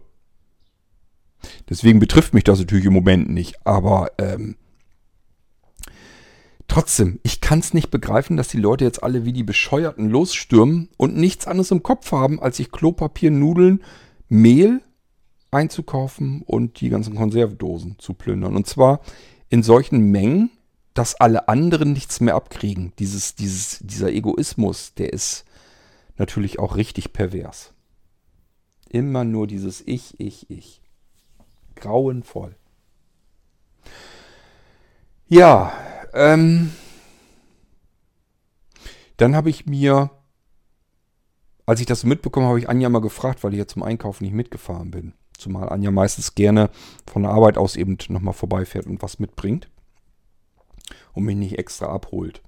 Ähm, ich hatte sie dann auch gefragt, ich sage, haben die die Kassiererin denn irgendwie geschützt? Also wenn ich mir vorstelle, ich würde jetzt irgendwo im Supermarkt an der Kasse sitzen und die Leute werden krank, husten, niesen, grabbeln alles an mit ihren zugeniesten Händen. Man niest ja in die Hand. Ich weiß, dass man die in die Armbeuge niesen soll. Nur, wer macht das denn schon? Die Leute niesen meistens in der Hand, wenn sie kein Taschentuch haben. Selbst wenn sie ein Taschentuch haben, bringt das halt auch nicht ganz viel. Das heißt, da haben sie das Zeugs natürlich auch schon alles drin und dran und grabbeln dann auch alles an. Die Kassierin grabbelt das auch wieder an. Da ist vielleicht mal wirklich auf eine Packung drauf genießt worden. Die Kassierin, ich habe keine Ahnung. Ich nehme, hoffe mal, dass die geschützt werden, dass die zum einen Handschuhe anhaben. Und ich habe, hatte Anja auch gefragt, ich sag, haben die irgendwie eine Plexiglasscheibe jetzt irgendwie vorgemacht oder so? Und das war anfangs ja alles nicht. Mittlerweile hatte Anja mir zumindest erzählt, haben sie das hier wohl gemacht, dass da so eine Plexi Plexiglasscheibe davor ist. Das heißt, für mich ist das immer ein gutes Zeichen. Ich sage mir dann, okay, diese Gedanken, die ich mir dann immer mache, machen sich andere zum Glück dann ja offensichtlich auch. Nur sagt dann ja auch, ja, das ist aber auch nur, wenn du direkt vor der Kassiererin stehst. Sobald du links oder rechts irgendwie so ein bisschen daneben bist, weil du ihr zum Beispiel gerade das Geld rüberreißt, ist, ist halt eine offene Schneise sozusagen. Wenn du dann in dem Moment niest oder hustest, bringt es halt auch schon wieder nichts mehr. Also es ist nicht, nicht, es ist gemacht, aber es ist nicht gut gemacht. Ähm, da muss man wirklich den Hut vorziehen. Das sind wirklich die Menschen, die das ganze komplette Versorgungssystem im Moment im Moment ähm, am Laufen halten. Die halten den Laden am Laufen. Ich habe das auch getwittert. Die ganzen Menschen, die glauben, sie wären Wunder, wer weiß wie wichtig in unserer Gesellschaft. Das sind die, die jetzt zu Hause sitzen und nichts tun. Wenn ihr zu Hause sitzt und nichts zu tun habt, dann seid ihr nicht systemrelevant. Und wenn ihr euch bisher für besonders wichtig gehalten habt, dann lasst euch das endlich mal gesagt sein, ihr seid nicht systemrelevant. Sondern das ist die arme Kassiererin, die für kaum Geld im Supermarkt sitzt und äh, diesen ganzen Menschen da unter anderem natürlich Prozentanteile kranker Menschen ausgeliefert ist. Mehr oder minder schutzlos. Die Pflege, das Pflegepersonal, die das jetzt alles abwuppen muss und die sowieso schon die ganze Zeit unter maximal laufen. Das ist nicht erst, dass sie jetzt erst durch die Corona-Welle eine Katastrophe haben, sondern die Katastrophe hatten die auch vorher schon. Sie haben sich eben nur bemüht, diese Katastrophe irgendwie noch abzuwenden. Die sind immer unter Volllast gelaufen und jetzt ist eben Überlastung. Und auch da, Pflegepersonal, das sind nicht gerade die Spitzenverdienstkräfte. Und diese ganzen Sesselpuper, die irgendwo in irgendwelchen Büros sitzen und sich für ganz wichtig halten, das sind die, die jetzt zu Hause sitzen, vielleicht noch ein bisschen Homeoffice machen, aber ansonsten, die werden von dieser Gesellschaft jetzt im Moment eigentlich nicht gebraucht. Dann könnte man sich doch mal überlegen, wer ist eigentlich wirklich wichtig für die Gesellschaft. Und das sind nicht diejenigen, die jetzt zu Hause sitzen und eben nichts zu tun haben. Das sind aber oftmals diejenigen, die sich für besonders wichtig halten. Ja, also das ähm, macht das Ganze vielleicht jetzt auch mal so ein bisschen deutlich, dass man einfach sagt, okay, die, die den Laden jetzt im Moment am Laufen halten, könnt ihr euch angucken. Das sind die, die jetzt noch am Arbeiten sind, im vollen Einsatz sind. Das ist die Kassiererin im Supermarkt, das ist die ähm, Pflegerin im Krankenhaus, das sind die Pfleger im Altenheim. Das sind die Zusteller, ähm, die uns die Pakete und so weiter, die uns weiterhin versorgen. Das sind alles Menschen, die das ganze Ding hier noch am Laufen halten. Ähm, und vielleicht muss man mal drüber nachdenken, wenn das Ganze irgendwann mal durchgestanden ist, ähm, wie wir mit diesen Menschen umgehen, gesellschaftlich. Bekommen die wirklich immer die Anerkennung, die ihnen zusteht? Und äh, verdienen sie auch entsprechend ihrer Wichtigkeit? Das sind Dinge, die müsste man sich eigentlich mal fragen dann anschließend. Ähm, jetzt bin ich am überlegen, über, am überlegen, ähm, ob ich alles. Ach nee, genau. Nächstes, nächstes Stück, was ich euch erzählen wollte. Wirtschaft. Ähm, das wird natürlich ein Problem werden. Wir haben eine Rezession, also nicht wir, sondern Menschen, die glauben, dass sie einen ganz guten Durchblick haben, haben eine Rezession in Deutschland erwartet zu 2022, 2023. Ich glaube, das Thema ist durch, das können wir jetzt getrost vorziehen. Und es sind jetzt extrem viele Gewerbetreibende da draußen, die ein Riesenproblem haben. Und ähm, die Regierung meint es natürlich im Moment ganz gut. Die sagt, egal wie viel Geld wir draufkippen, niemand wird seinen Arbeitsplatz verlieren durch den Coronavirus. So war ja die, das Versprechen. Das ist ein Versprechen, das können die natürlich nicht halten. Das sollte eigentlich jedem klar sein. Je kleiner das Gewerbe ist, desto eher ist es ähm, vorbei mit diesem Gewerbe. Es sind im Moment viele Gewerbetreibende, die natürlich nicht wissen, wie es weitergehen soll. Das geht ja den meisten nun so. Es sind aber auch viele dabei, die jetzt ein bisschen kreativ sein müssten, damit sie diese Zeit überstehen können. Und es gibt genügend Gewerbetreibende, die es tun könnten, die jetzt etwas anders machen könnten, sich an die Situation, an die sich verändernde Situation anpassen könnten und würden damit eine Überlebenschance haben. Fangen wir mit einem einfachen Beispiel an. Restaurantbetreiber. Die sagen sich natürlich alle, wir sind am Ende, wir sind am Arsch die Gäste dürfen hier nicht mehr essen, die kommen nicht mehr rein. Und wir stehen hier, können nichts machen. Und selbst wenn wir uns jetzt einen Kredit holen, den müssen wir dann hinterher ja wieder zurückzahlen. Wir können aber ja nicht mehr Essen verkaufen. Die Leute kommen ja nicht mehr und, und essen jetzt irgendwie doppelt und dreifach. Der Platz, der besetzt ist, ist besetzt. Da kann ich, ich kann die Leute nicht übereinander setzen auf den Schoß und sagen, ihr setzt, setzt euch jetzt, ihr belegt jetzt den Platz dreifach und ich kann euch dreifach Essen verkaufen, sondern das bleibt ja so. Die können also äh, nicht mehr machen, wenn das Ganze mal wieder vorbei ist, jedenfalls nicht wesentlich. Und wie sollen die den Kredit dann zurückbezahlen? So, jetzt geht es aber erstmal eigentlich ums Überleben. Es ist schwierig genug für Restaurantbetreiber und zwar, weil die meisten auch ähm, Feierlichkeiten und so weiter ausstatten. Also das meiste Geld wird dort eigentlich umgesetzt mit, nicht mit dem Tagesgeschehen, mit dem Tagesessen, sondern oftmals ist es so, ähm, dass sie Geburtstagsfeiern oder Versammlungen, Firmenversammlungen und so weiter ausstatten, äh, mit Essen und so weiter, Getränken versorgen. Und das ist das, wo die ihre Einnahmen drüber haben und generieren. Und das ist natürlich im Moment nicht möglich. Nichtsdestotrotz, Kopf in den Sand stecken alleine reicht jetzt ja auch nicht aus. Also es nützt ja nichts, wenn ich sage, das Geld kommt jetzt nicht mehr rein, ich bin am Marsch. Das, da kommt, kommt man ja nicht mit weiter. Das heißt, man muss sich als Restaurantbetreiber, nur als Beispiel jetzt, überlegen, wie, wie kann ich jetzt meinen Kopf über Wasser halten? Wie kann ich denn diese Zeit hier jetzt durchstehen? Ähm, und ich habe, das war letzte Woche, habe ich gerade mit Anja dann drüber gesprochen. Ich sagte, wenn doch jetzt die Restaurants wenigstens ein bisschen cleverer wären und sagen würden, okay, die Menschen sind jetzt alle zu Hause, müssen zu Hause bleiben, Homeoffice und so weiter und so fort. Können natürlich jetzt auch nicht mehr essen gehen, deswegen können sie ja hier jetzt auch nicht zu mir kommen, sind nicht meine Gäste. Wenn meine Gäste jetzt nicht zu mir kommen können, dann muss ich zu den Gästen gehen und mein Essen und das Volk verteilen. Und ich habe zu Anja gesagt, ich sage, warum machen die das denn nicht? Die haben doch jetzt, die Angestellten haben doch jetzt nichts zu tun. Die da jetzt sitzen und servieren, die haben nichts zu tun. Das heißt, ich kann doch mit, mich mit meinen Angestellten zusammensetzen und sagen, wie sieht's aus? Wollen wir jetzt den Kopf in den Sand stecken, ist jetzt vorbei? Oder wollen wir uns überlegen, wie können wir hier weiterkommen? Ich bin Koch, ich möchte kochen. Ich möchte Essen kochen. Du bist jemand, der serviert.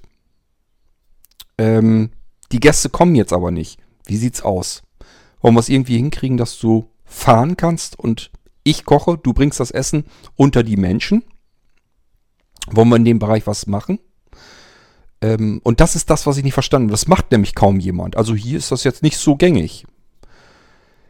Ähm, und genau zu diesem Beispiel passend bekam Anja gestern eine E-Mail auf ihr Smartphone. Wunderte sie sich, weil E-Mail-Adresse kennt eigentlich so niemand großartig. Warum kriegt sie eine E-Mail?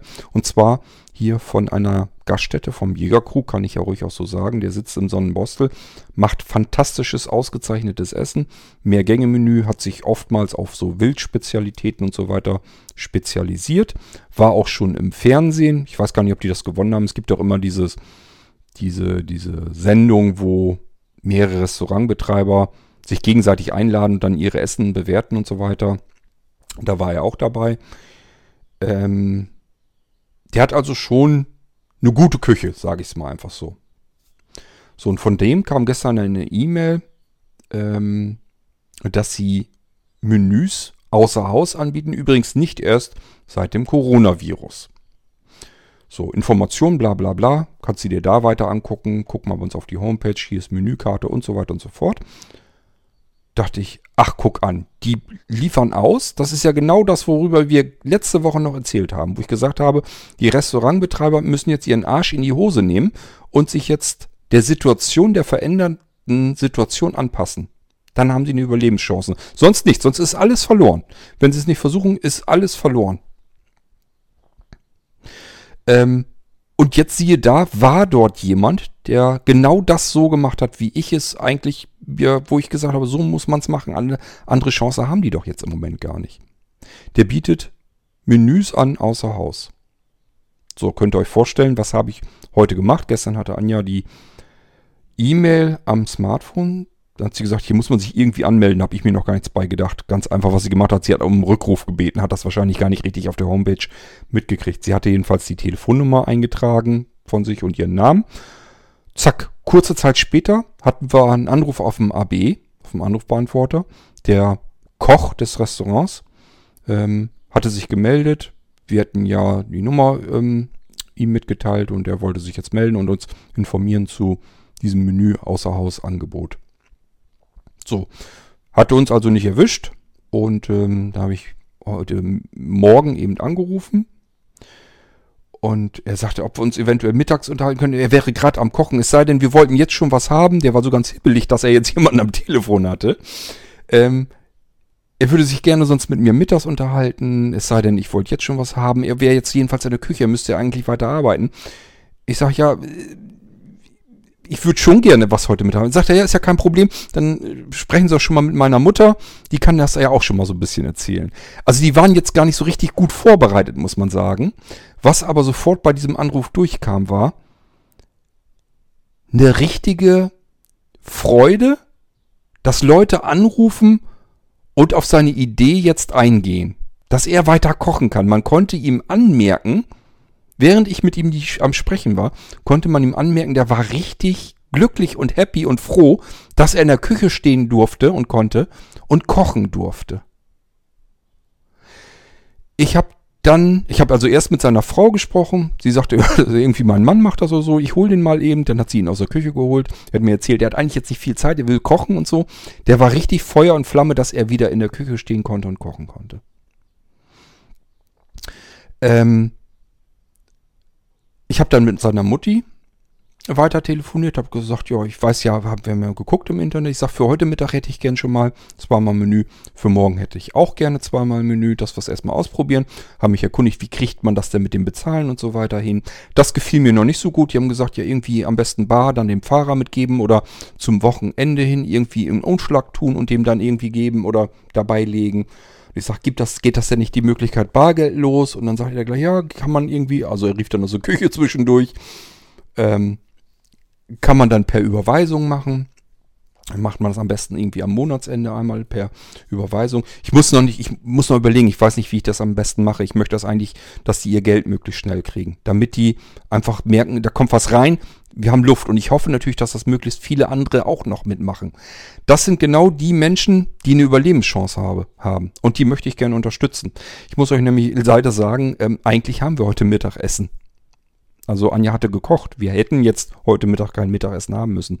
Aber ich wollte jetzt einfach eben für mittags einmal komplette Menü nehmen. Mit Nachtisch, mit Vorsüppchen, mit allem drum und dran. Das ist auch nicht teuer. Ich weiß gar nicht, wie er mit den Preisen überhaupt überleben kann. Ähm, das muss ich alles erstmal noch so ein bisschen rausfinden, wie das Ganze funktioniert und so weiter. Ich habe mir jedenfalls vorgenommen, dass ich das mindestens irgendwie zweimal in die Woche jetzt machen werde, dass ich bei ihm Essen bestellen werde damit dieser Mann in der Küche stehen kann und weiter kochen kann. Die bringen das also her, stellen es vor die Tür, klingeln, hauen wieder ab. Alles super. Ähm, und ich sag ja, der war so, also ich habe mich mit, mit seiner Mutti ja unterhalten und merkt er ja auch so, Gespräch geht zu Ende, sie verabschiedet sich schon. Da rief er aus der Küche und Dankeschön, Herr König rief er aus der Küche so rüber, konnte ich aus der Ferne dann noch so hören. Ich dachte, das kann doch nie angehen, das ist ja Wahnsinn. Ich habe selten so viel Freude von jemandem durchs Telefon überliefert bekommen, der einfach nur weiter arbeiten darf und der jetzt einfach nur dankbar ist, dass da Leute bei ihm anrufen und eigentlich ja nur seine Dienstleistung haben wollen, wo er halt einfach sagt, das sind die Menschen, auf die es jetzt ankommt, dass ich hier weiter arbeiten kann. Ich habe auch mir gedacht, wahrscheinlich werde ich heute am frühen Nachmittag einfach da nochmal anrufen, mich mit ihm nochmal unterhalten ähm, und ihm einfach nochmal sagen, dass ich einfach ihn auch unterstützen will, dass ich es einfach toll finde, dass das genau das ist, was jetzt eigentlich benötigt wird. Menschen, die auf diese Situation ähm, zugehen und, und sich anpassen, kreativ sind und ähm, nicht einfach da sitzen und den Kopf in den Sand stecken, weil das kann ja nicht funktionieren. Das wird sie ja kein Stück weiterbringen. Ich fand das so, so irrwitzig, dass ich so letzte Woche gesagt so müsste man als, so würde ich es machen, wenn ich jetzt Restaurant betreibe. Ich würde mich mit meinem Team zusammensetzen, würde sagen, so, wir haben jetzt einen Koch, der möchte kochen. Wir haben jetzt jemand, der möchte servieren. Das müssen wir jetzt ein bisschen auslagern, weil die Gäste hier nicht herkommen können ins Restaurant.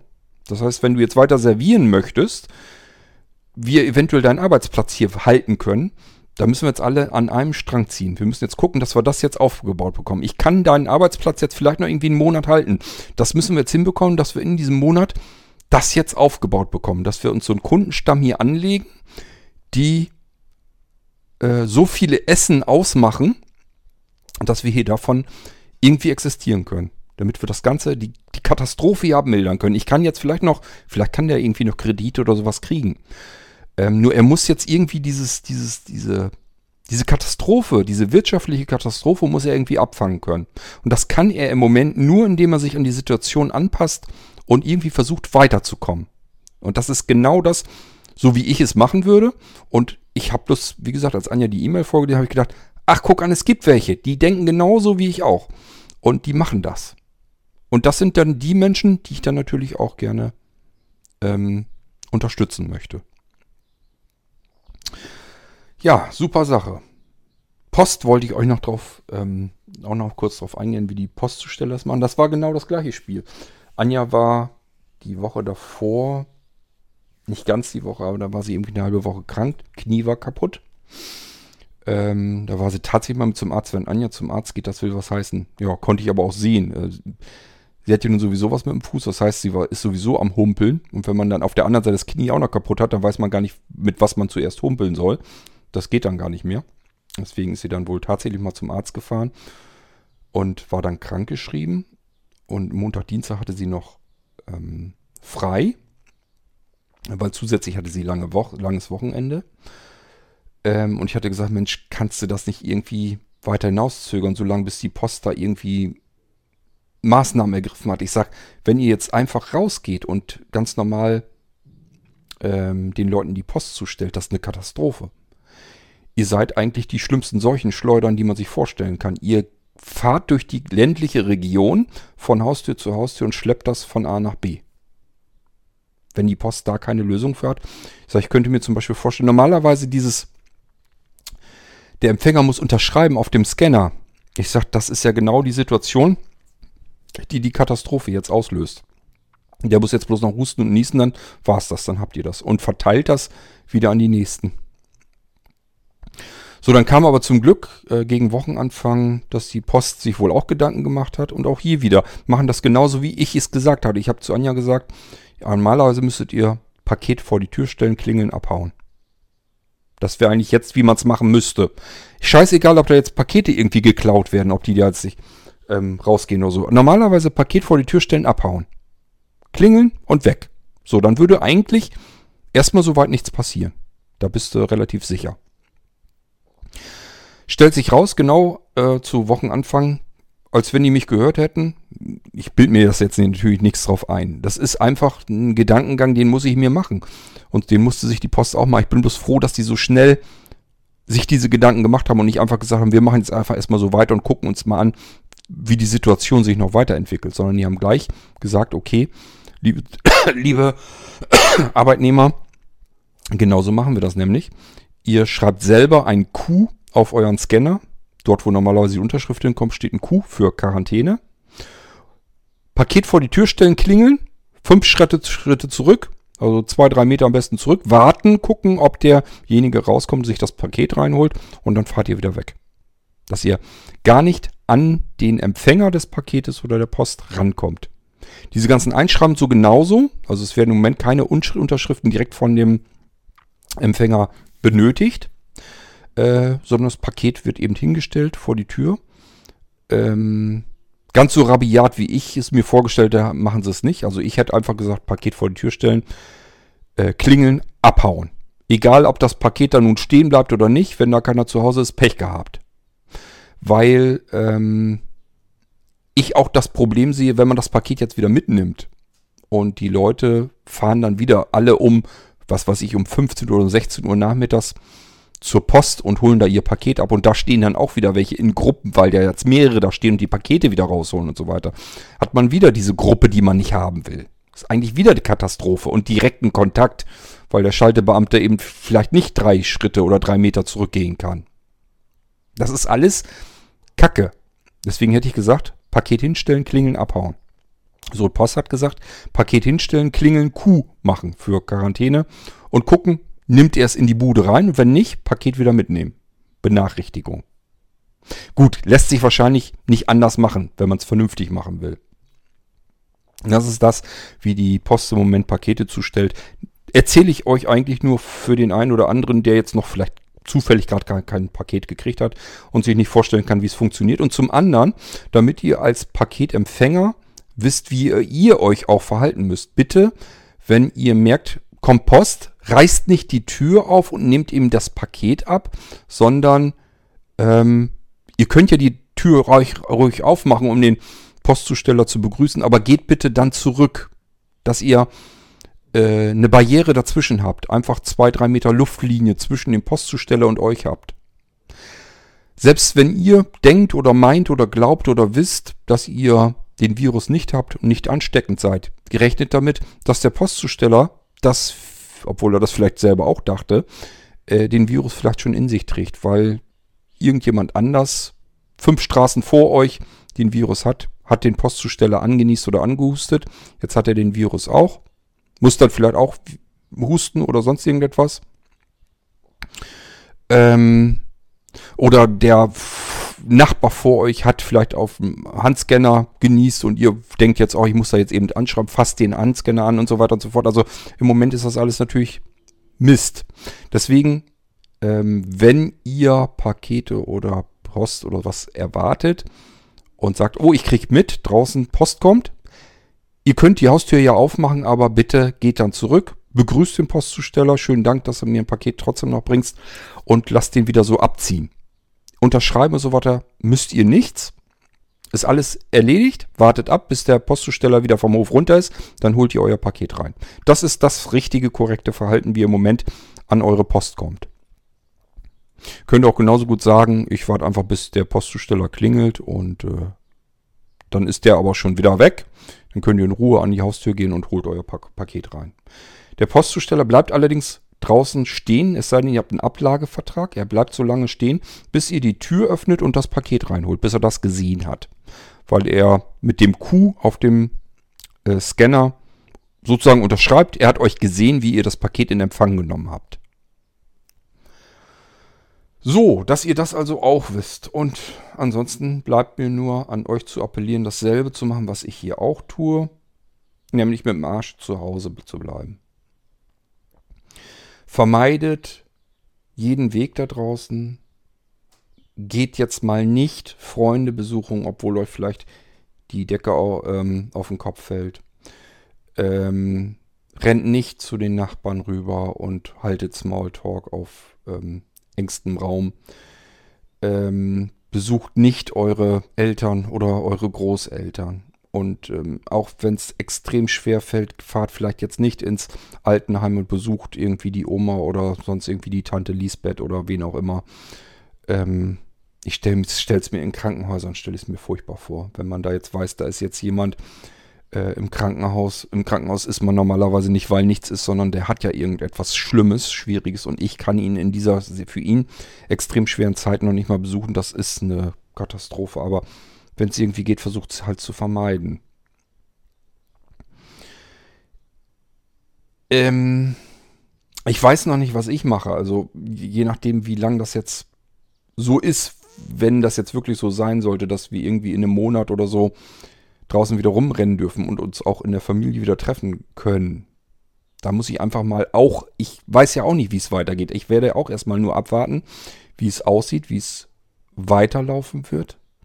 Äh, meine Mutter hatte für Ende April eine OP in Planung, wo ich schon gedacht habe, oha, das wird ja nichts. Die wird ja den OP-Termin Ende April wahrscheinlich nicht mehr kriegen können. Da rechne ich eigentlich schon damit, dass der Kollaps so schlimm ist, dass die die normalen OPs, die sich verschieben lassen, dann verschieben werden, einfach um die Betten freizuhalten. Ähm, deswegen habe ich schon gedacht, na, ob die ihre OP noch kriegt. Ähm, die haben sie zum Glück dann noch vorverschoben, bevor jetzt die große Katastrophe so losging und losgeht. Haben sie das vorverschoben auf ähm, Anfang April. Ich hoffe, dass sie das jetzt noch durchziehen können. Und ich denke mal, danach wird es dann auch schon mit der dicken Welle losgehen, wo dann die ganzen Krankenhäuser wahrscheinlich überfordert sein werden. Und wir sind alle Mann die einzigen, die das irgendwie abschwächen können. Indem wir einfach sagen, ich versuche alles, ich tue alles, um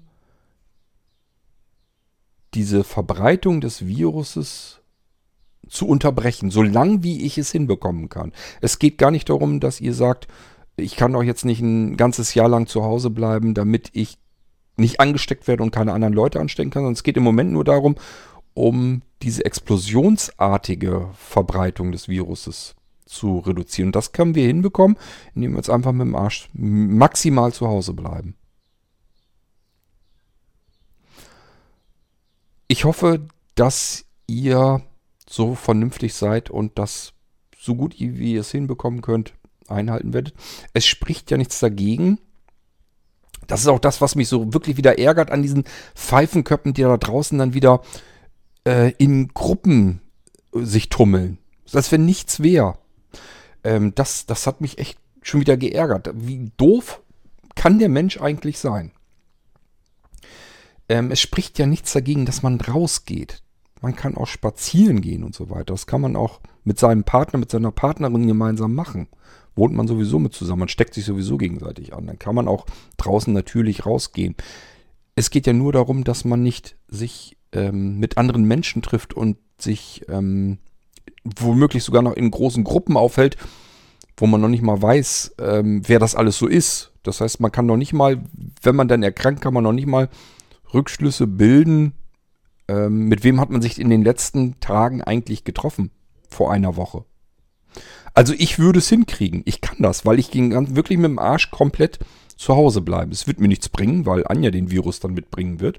Aber ich weiß, mit wem ich mich letzte Woche noch getroffen habe, mit wem ich da Kontakt hatte. Das heißt, sollte ich jetzt den Coronavirus kriegen, müsste man feststellen, hat Anja den auch? Und wenn nicht, dann könnte ich sagen, okay, ich habe letzte Woche Kontakt, Kontakt gehabt mit dieser Person und der Person und der Person. So, und dann kann man da eben auch gucken und dann kann man so der Spur weitergehen. Ob es was bringt, ist eine andere Geschichte, aber ähm, das könnte ich nicht, wenn ich draußen die ganze Zeit so rumrennen würde, ähm, in größeren Menschenmengen, ähm, obwohl das gar nicht alles nötig wäre im Moment. Ähm, kommen wir noch zu was ganz Abstrakten, ganz Fiesem eigentlich.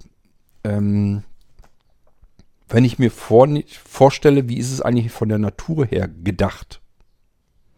Warum gibt es überhaupt Viren? rein von der Natur her müsste man ja sagen, wir haben kein Fernsehen, wir haben kein Radio, wir haben kein Internet, wir haben keine Zeitung. War so von der Natur für die Lebewesen auf der Erdkugel sicherlich nicht vorgesehen, für uns Menschen auch nicht. Das heißt, im Normalfall hätten wir erstens jetzt von diesem Coronavirus nichts mitbekommen und man muss es ja auch so sagen, äh, dadurch, dass die Welt so international ist, dadurch ist, konnte das ja überhaupt erst sich so verbreiten. Ähm, das heißt, die Verbreitung wäre auch gar nicht so passiert, sondern sie wäre dann in diesem Fall in China geblieben. Das alles ist, weil wir unser Leben so haben, wie wir es haben. Das ist die Zivilisation, dass das überhaupt möglich ist, was wir da alles haben. Und wenn so ein Virus einmal durchgeht, dann sterben massenhaft in einer Region Menschen, und zwar ältere und schwächere und so weiter. Und da ist die Natur halt knackerhart. Die sagt halt einfach, alles, was jetzt nicht überleben kann, ist halt platt gemacht. Wir würden im Normalfall von all dem nichts mitbekommen. Wir würden vor Ort, bei uns vor Ort, würden wir in unserem Dunstkreis das, was wir zu Fuß noch abklappern könnten, das würden wir vielleicht mitbekommen, Nachbarort und so weiter, dass da irgendwie vermehrt Menschen sterben und erkranken. Das würden wir mitkriegen, das ist das Einzige und würden uns dann einfach sagen, okay, äh, im Nachbarort sind, sind viele Leute erkrankt, also gehe ich doch da schon mal nicht mehr hin. Und dann würde das alles gar nicht dieses Ausmaß haben. Ähm, das sind also alles selbstgemachte Leiden, selbstgemachte Gebrechen. Und die Natur ist da relativ rücksichtslos und sagt einfach, ja, einmal durch, alles platt machen, was nicht nied- und nagelfest ist. Ähm, ich komme ja ursprünglich aus dem Gartenbau. Wir sagen dann immer natürlich Auslese. Das ist halt einfach so. Das kann aber ja nicht unser Ziel sein. Von daher lasst uns bitte zusehen, dass wir zum einen diejenigen, die jetzt in der schwächeren Position sind, die also nicht kerngesund sind, nicht jung sind, dass die eine Chance haben und ähm, denkt, wenn ihr schon egoistisch denkt, denkt trotzdem immer an euch selbst. Nicht das Coronavirus wird euch umbringen, sondern vielleicht irgendetwas anderes, denn vor einem Unfall könnt ihr euch nicht 100% schützen und absichern. Das kann einfach immer mal passieren. Deswegen nennt man die Dinger Unfälle, weil das eben ein Fall ist, der normalerweise unmöglich gedacht war. Aber er ist eben passiert. Er ist eingetreten. Ihr hattet einen Unfall. Das kann auch mal so passieren, dass ihr jetzt dringend ärztlich versorgt werden müsst. Ansonsten kann das lebensbedrohend werden. Und wenn ihr in diese Lage versetzt wird und da ist niemand, der euch dann helfen kann, dann seid ihr in dieser lebensbedrohenden Situation. In einer Situation, die jedem von euch von einer Sekunde auf die nächste passieren kann. Denkt bitte daran und dann sollte es sich von ganz alleine verbieten, dieses Gesundheitssystem weiter zu belasten, indem ihr euch als Virenmultiplikator noch zur Verfügung stellt. Und das macht ihr einfach, indem ihr euch anderen Menschen aussetzt, die euch anstecken können. Unmittelbar. Ähm, dann natürlich der Virus euch als Brutkasten nimmt. Einfach nur im Rachenraum schon. Das heißt, der nächstbeste Nieser und Huster reicht eigentlich schon völlig aus. Ähm, und dann nochmal eben dadurch auch als Virenschleuder missbraucht. Und das alles können wir im Moment nur dadurch verhindern, indem wir sagen, keinen Kontakt mehr, keinen direkten physikalischen Kontakt mehr zu anderen Menschen. Nutzt die anderen Möglichkeiten. Zum Glück haben wir die, hätten wir früher auch nicht gehabt. Ähm, ihr könnt eben anrufen, telefonieren, WhatsApp schreiben, E-Mails schreiben, soziale Kontakte darüber eben halten. Das ist natürlich bei Weitem nicht das gleiche, ist glaube ich jedem klar, aber es geht halt im Moment nicht anders.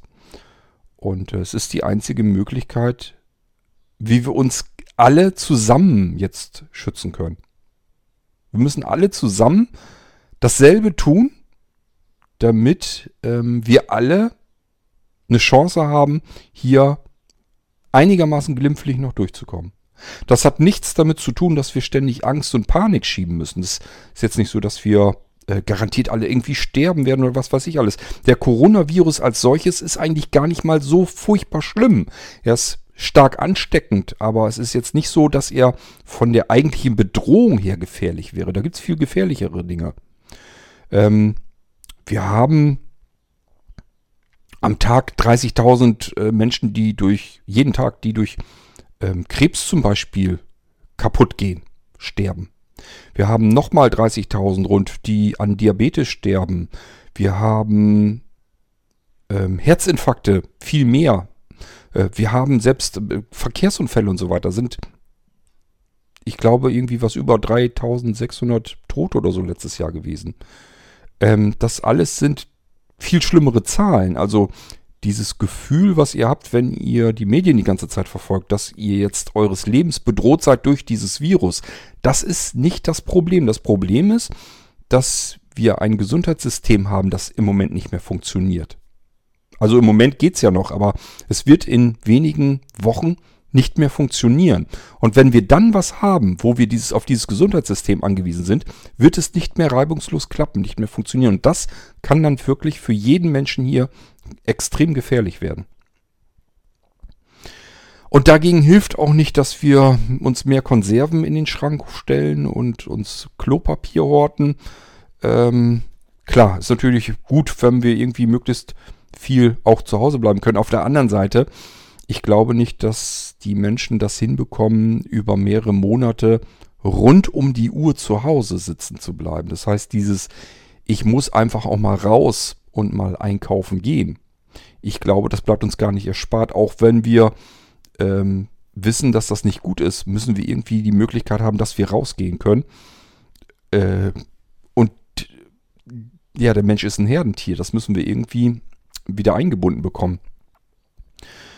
Ähm, und die Versorgung wird ja wirklich bis zuletzt aufrechterhalten, bis es wirklich nicht mehr geht, weil wirklich die systemrelevanten Menschen einfach auch wegbrechen, weil die auch erkranken.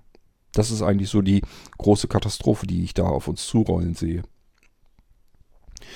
Gut, jetzt habe ich alles in diese eine Sendung reingesteckt, was ich zum Thema mal so beisteuern konnte. Ich weiß, das ist jetzt, wie gesagt, das ist nichts, wo ich euch irgendwie informieren will oder so. Das ist Stuss, weil das machen ganz viele andere Menschen auch und die können es viel besser, weil die eben in der Materie drinne sitzen. Ich sage ja, ich informiere mich noch nicht mal rund um die Uhr, wie es viele Menschen im Moment machen. Ich kann das auch nicht nachvollziehen. Ähm, die eigentlichen Informationen werden ja immer im Nachrichtenbereich rundgetreten durch die DPA, Deutsche Presseagentur. Und die unterschiedlichen Medien greifen das auf und machen daraus mehr oder weniger ein äh, mal ein kurzes oder mal ein längeres Echo. Mehr passiert da ja eigentlich nicht. Das heißt, ich muss eigentlich nur einmal kurz irgendwo Nachrichten haben und dann habe ich die Informationen, die ich eigentlich so gebrauchen kann. Und dieses ganze andere drumherum. Ich sage ja, man muss im Moment ja nur irgendwas einschalten oder irgendwas aufschlagen. Ich rede jetzt von Zeitung oder so. Und habe die, den ganzen Tag diese rundum Berichterstattung und Live-Berieselung von Problemen und äh, alles hört auf und alles ist eine riesengroße Katastrophe. Es ist auch eine Katastrophe, aber es nützt uns jetzt überhaupt nichts, darauf mit Panik oder Angst oder so zu reagieren, sondern das Einzige, was uns jetzt eigentlich wirklich was bringt, ist Vernunft. Wirklich nur reine, pure Vernunft. Wissen, okay, das Ding ist hoch ansteckend, das bedeutet, die Chancen sind hoch, wenn ich jetzt so tue, als wäre nichts und treffe mich ständig mit irgendwelchen anderen Menschen, dann schleppen wir uns gegenseitig dieses Virus hin und her. Und das ist eben die große Katastrophe, weil dadurch wieder alles um uns herum, was wir bisher effizienter und optimiert gemacht haben, eben jetzt in sich zusammenbricht, weil es diese zusätzliche Belastung nicht wird aushalten können. So, und wenn wir dann auf diese Systeme angewiesen sind, haben wir alle ein Problem. Und deswegen müssen wir auch alle jetzt etwas dafür tun, damit dieses Problem so stark wie es irgendwie geht abgeschwächt wird.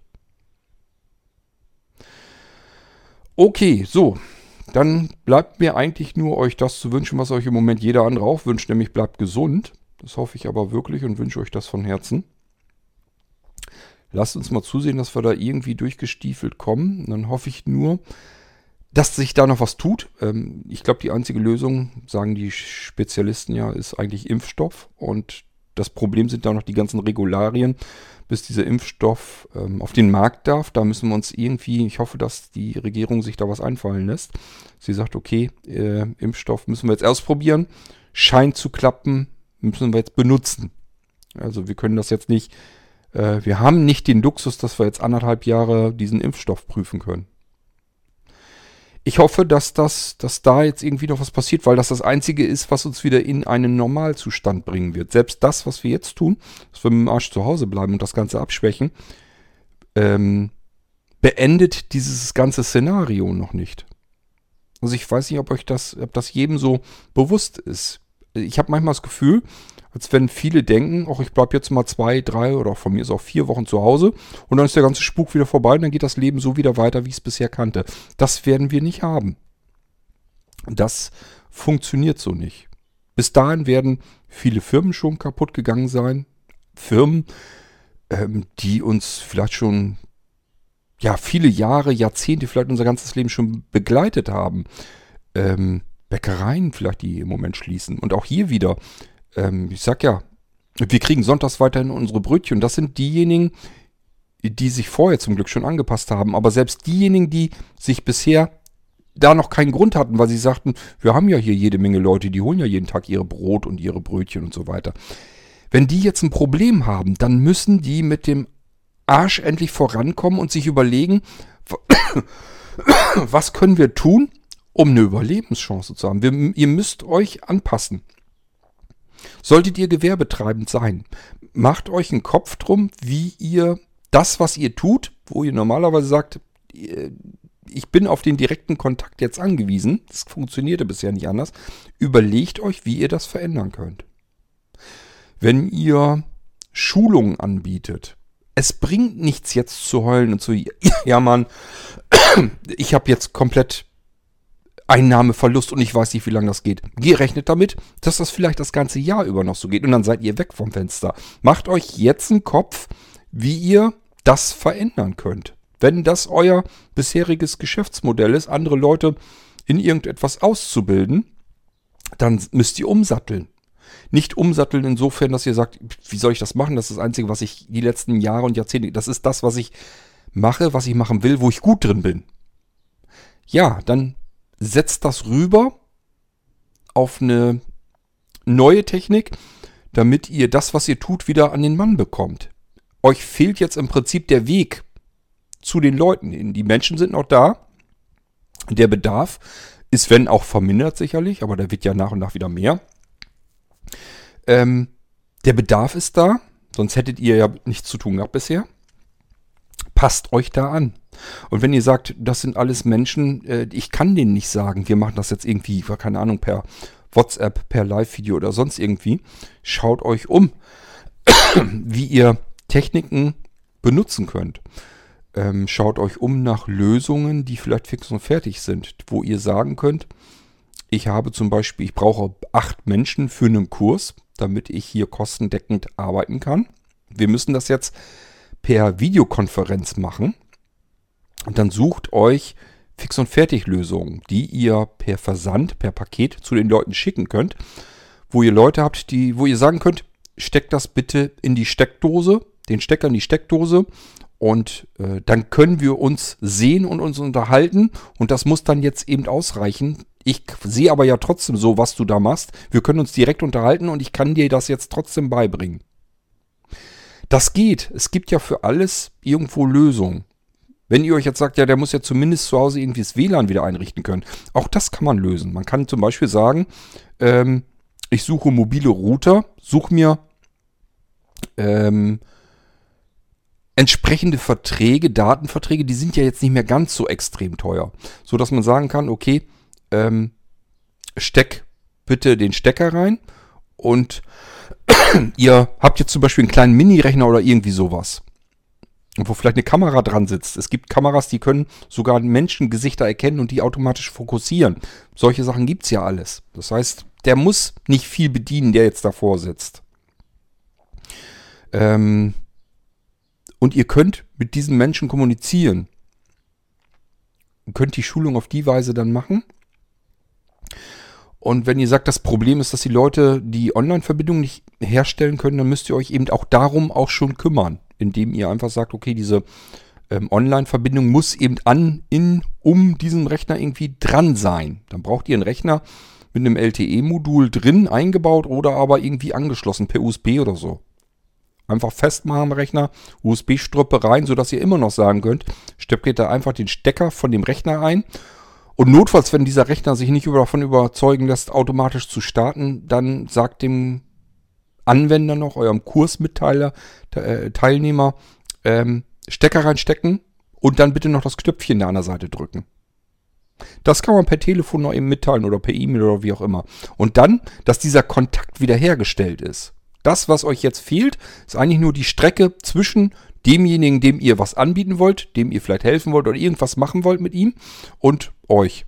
Es gibt natürlich genug Berufe, wo das nicht funktioniert wenn ihr eine Massagepraxis habt, habt ihr jetzt ein ernstzunehmendes Problem, ist mir schon vollkommen klar. Aber es gibt eben auch ganz viele Berufe, wo es eigentlich im Moment nur an eurer Kreativität liegt, ob ihr die nächste Zeit überstehen könnt. Macht euch einen Kopf, wie ihr das, was ihr tut, weiter tun könnt und das an die Leute bekommt, mit denen ihr bisher immer zu tun hattet. Die sind noch da. Es fehlt nur dieser direkte Weg. Die können jetzt vielleicht nicht mehr zu euch kommen, in Gruppen, in Massen. Und ihr könnt auch nicht, vielleicht auch nicht immer einzeln zu den Leuten hin. Ihr müsst euch überlegen, wie kriegt ihr das hin, äh, das weiterzumachen und trotzdem irgendwie Kontakt zu diesen Menschen her, äh, herzustellen. So wie ich heute Mittag jetzt meinen Grünkohl bekommen werde. Heute Mittag gibt es nämlich Grünkohl bei diesem Restaurantbetreiber. Der Koch, der jetzt munter, fröhlich in der Küche lächelnd wieder am Kochen ist weil der Herr König angerufen hat und einmal eben Essen für zwei Personen zweimal schon mal bestellt hat und so wie es klang ja vielleicht auch jetzt noch mehr bestellen will. Das ist jemand, der jetzt bei ihm Essen bestellt, der vielleicht früher, vielleicht einmal im Monat oder alle zwei Monate, noch nicht mal. Wir sind wahrscheinlich, keine Ahnung, im Jahr drei, vier, fünf Mal zu diesem Restaurant hingefahren und haben dort gegessen. Ähm, das kann jetzt sein, dass ich, wie gesagt, bei ihm jetzt ein, zwei Essen die Woche bestellen will. Das ist eine ganz andere Geschichte. Wenn das noch viele Leute mehr so machen werden, dann kann er das so ein bisschen kompensieren. Wenn er noch vielleicht ein bisschen was Angespartes hat, dann kann er eine Zeit jetzt überbrücken über diese Weise. Der hat jetzt eine Chance, die diejenigen nicht haben, die einfach nur sagen, ich bin am Arsch, ich habe keine Gäste mehr, die kommen nicht mehr statt sich einen Kopf zu machen, wie kann ich weiterarbeiten hier. Ich hoffe, ihr versteht. Deswegen habe ich dieses Beispiel so schön genannt, weil das eben so ein schönes Beispiel ist, weil man da eben zeigen kann, das kann jetzt weitergehen. Ihr müsst euch anpassen. Ihr müsst euch der veränderten Situation anpassen. Das ist übrigens etwas, was ich mein ganzes Leben lang schon tue. Wenn ich das nicht getan hätte, äh, wäre ich längst am, am, im Eimer gewesen. Weil die Leute eben nicht mehr große Tower-PCs kaufen. Ich hatte 2019, ich glaube, einen einzigen, der einen Tower-PC noch gekauft hat. 2018 war das auch schon nicht viel anders. Und 2020 brauchen wir uns nichts, machen wir uns nichts vor, da wird keiner einen Tower-PC bestellen. Und wenn das mein einziges ist, was ich bisher getan habe und habe mich da nie für interessiert, wie kriegt man eigentlich einen Rechner ähm, viel kleiner hin, so dass man den vielleicht haben will, wie kriegt man vielleicht Alternativen auch mal zum Notebook hin und so weiter. Äh, was kann man anders machen als alle anderen, die jetzt nur über den Preis arbeiten können, wo ich als kleiner Einzelfuzzi überhaupt nicht mithalten kann. Ich kann das Notebook nicht billiger anbieten als ein Großhändler. So, deswegen, man muss sich immer der Situation und den Gegebenheiten anpassen. Wer nicht flexibel denken kann, der ist ganz schnell auch wieder weg vom Fenster. Also macht euch einen Kopf dazu, was ihr gerade tut, ob ihr das hinkriegt und wie ihr das hinkriegt, damit das weiter funktionieren kann. Es gibt ganz oft Möglichkeiten, man muss sich da aber rantrauen und ranwagen. Und wenn ihr Arbeitnehmer habt, zieht die mit rein ins Boot.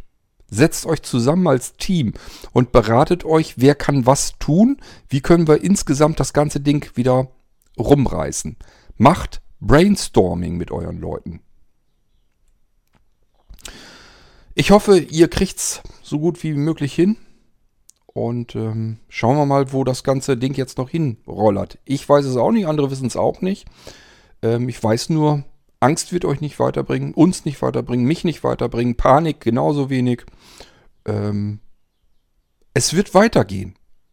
Ganz einfache Geschichte. Wir sind eine Zivilisation, die auch nach Corona weiter existiert, die auch weiterhin einen Bedarf haben wird, die weiterhin Arbeitsplätze benötigen wird und wo, wo Dinge auch wieder hergestellt und produziert werden müssen es werden Restaurants pleite gehen, aber wenn das Ganze vorbei ist, werden Menschen als allererstes wieder rausgehen wollen, ins Theater gehen wollen, ins Kino gehen wollen, essen gehen wollen. Das sind alles Freizeitaktivitäten, die werden wir jetzt über mehrere Wochen und Monate richtig stark vermissen. Und sobald das Ding wieder so weit ist, dass man rausgehen kann, wo man sagt, das funktioniert jetzt wieder, kann, du kannst jetzt wieder in eine Gruppe reingehen, ist das das Erste, was wir wahrscheinlich tun werden.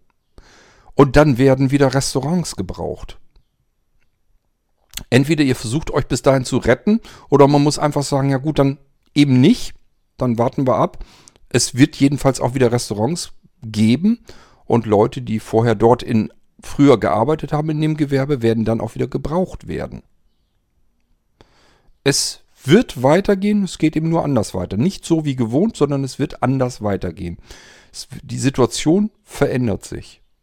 Das ist aber nichts, wo man jetzt nur mit Angst und Panik drauf reagieren muss, denn wenn ihr euch mal durch euer komplettes Leben hindurchdenkt, werdet ihr feststellen, euer Leben hat sich bereits ständig verändert. Ihr habt euch immer Situationen anpassen müssen. Und äh, das wird jetzt so weiterkommen. Und nehmt einfach so ein bisschen auch die Hoffnung daraus, ihr habt euch früher erfolgreich angepasst, ihr habt es hinbekommen, ihr werdet es auch das nächste Mal schaffen. Zwangsläufig, es bleibt uns gar nichts anderes übrig. Sa äh, Kopf in den Sand stecken bringt niemanden weiter. Okay, ich wünsche euch von Herzen alles Gute, dass ihr da sowohl wirtschaftlich durchkommt, vernünftig, äh, wie auch gesundheitlich. Das ist jetzt erstmal ehrlich gesagt wichtiger, dass wir hier gesundheitlich halbwegs durchkommen. Ich habe euch die Probleme ja genannt, sind nicht immer das Coronavirus. Da gibt es schon genug Menschen, die sich vor dem Virus richtig fürchten müssen. Ähm, letzten Endes fällt es aber auf uns alle zurück. Wir alle haben damit ein Problem. Es kann für uns alle extrem gefährlich werden. Durch eine ganz normale, blöde, alltägliche Situation, die vor einem Jahr gar kein Thema gewesen wäre, gar kein Problem gewesen wäre. Euch alles Gute. Wir hören uns dann im Irgendwasser bald wieder. Vielleicht habt ihr was zum Thema beizusteuern, könnt ihr gerne machen. Dann mache ich eine U-Folge. Vielleicht können wir uns dann über das Coronavirus unterhalten und vielleicht auch darüber, wie es euch und euer Leben beeinflusst, was bei euch passiert. Das könnt ihr gerne mal als Audiobeitrag fertig machen. Ob das schon irgendwelche Auswirkungen hat auf euch. Ähm, oder ob ihr Angst habt, ob ihr euch Gedanken macht. Immer her damit als Audiobeiträge. Dann können wir gerne nochmal eine U-Folge dazu machen dass man einfach so ein bisschen in die Podcast-Hörer des Irgendwassers hineinhören kann, was dieses Coronavirus eigentlich im Moment alles macht, anstellt, wie es euch beeinflusst oder ähm, euch überhaupt betrifft. Bis zum nächsten Irgendwasser, dann mit einem anderen Thema. Ich werde also nicht jetzt ständig äh, irgendwas mit dem Coronavirus machen. Das soll, wenn es nach, nach mir geht, das, soll das die einzige Sendung geblieben sein. Es sei denn, ihr habt jetzt noch Audiobeiträge, dann gibt es nochmal eine U-Folge hinterher. Aber ansonsten will ich da gar nicht großartig was dazu machen, denn das machen schon viel zu viele. Versucht dieser dauerhaften Berieselung so ein bisschen raus zu, ähm, zu entgehen. Ich sage ja mal, unser Hirn ist ein Arsch. Ähm, das nimmt es so wahr, dass wenn wir den ganzen Tag über hören, Katastrophe, Weltuntergang, äh, heute mehr Tote als gestern Tote, in dem Land noch mehr Tote, alles um uns herum stirbt. Wir haben ständig dann das Gefühl, dass wir jetzt vom Leben bedroht sind und ähm, unser ganzer ähm, Wesen und wir, wir laufen die ganze Zeit dadurch unter Vollstrom, unter Volllast. Also wir sind die ganze Zeit äh, unter Stress gestellt, weil wir die ganze Zeit uns in, diesem, in dieser Stresssituation befinden. Wir sind jetzt ähm, gefährdet. Ich kenne das, viele andere Sehbehinderte Blinde kennen das auch.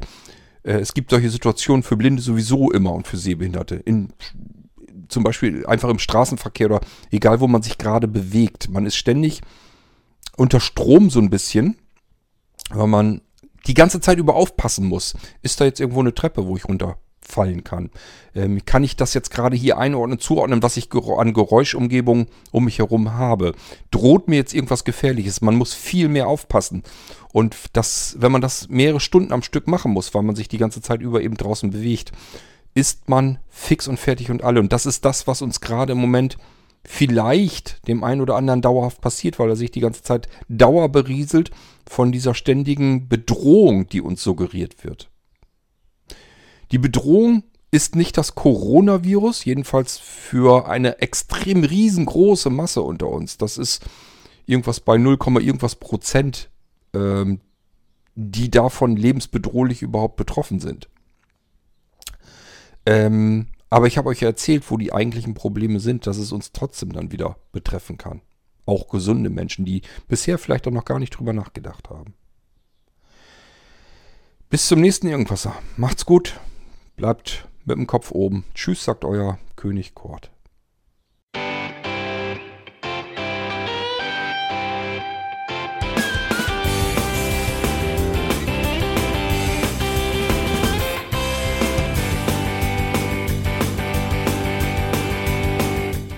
Das war Irgendwasser von Blinzeln. Wenn du uns kontaktieren möchtest, dann kannst du das gerne tun per E-Mail an podcast.blinzeln.org oder über unser Kontaktformular www.blinzeln.org. Blinzeln schreibt man in unserem Fall immer mit einem D in der Mitte. Wenn du möchtest, kannst du uns sehr gerne auch einen Audiobeitrag auf unseren Podcast Anrufbeantworter sprechen.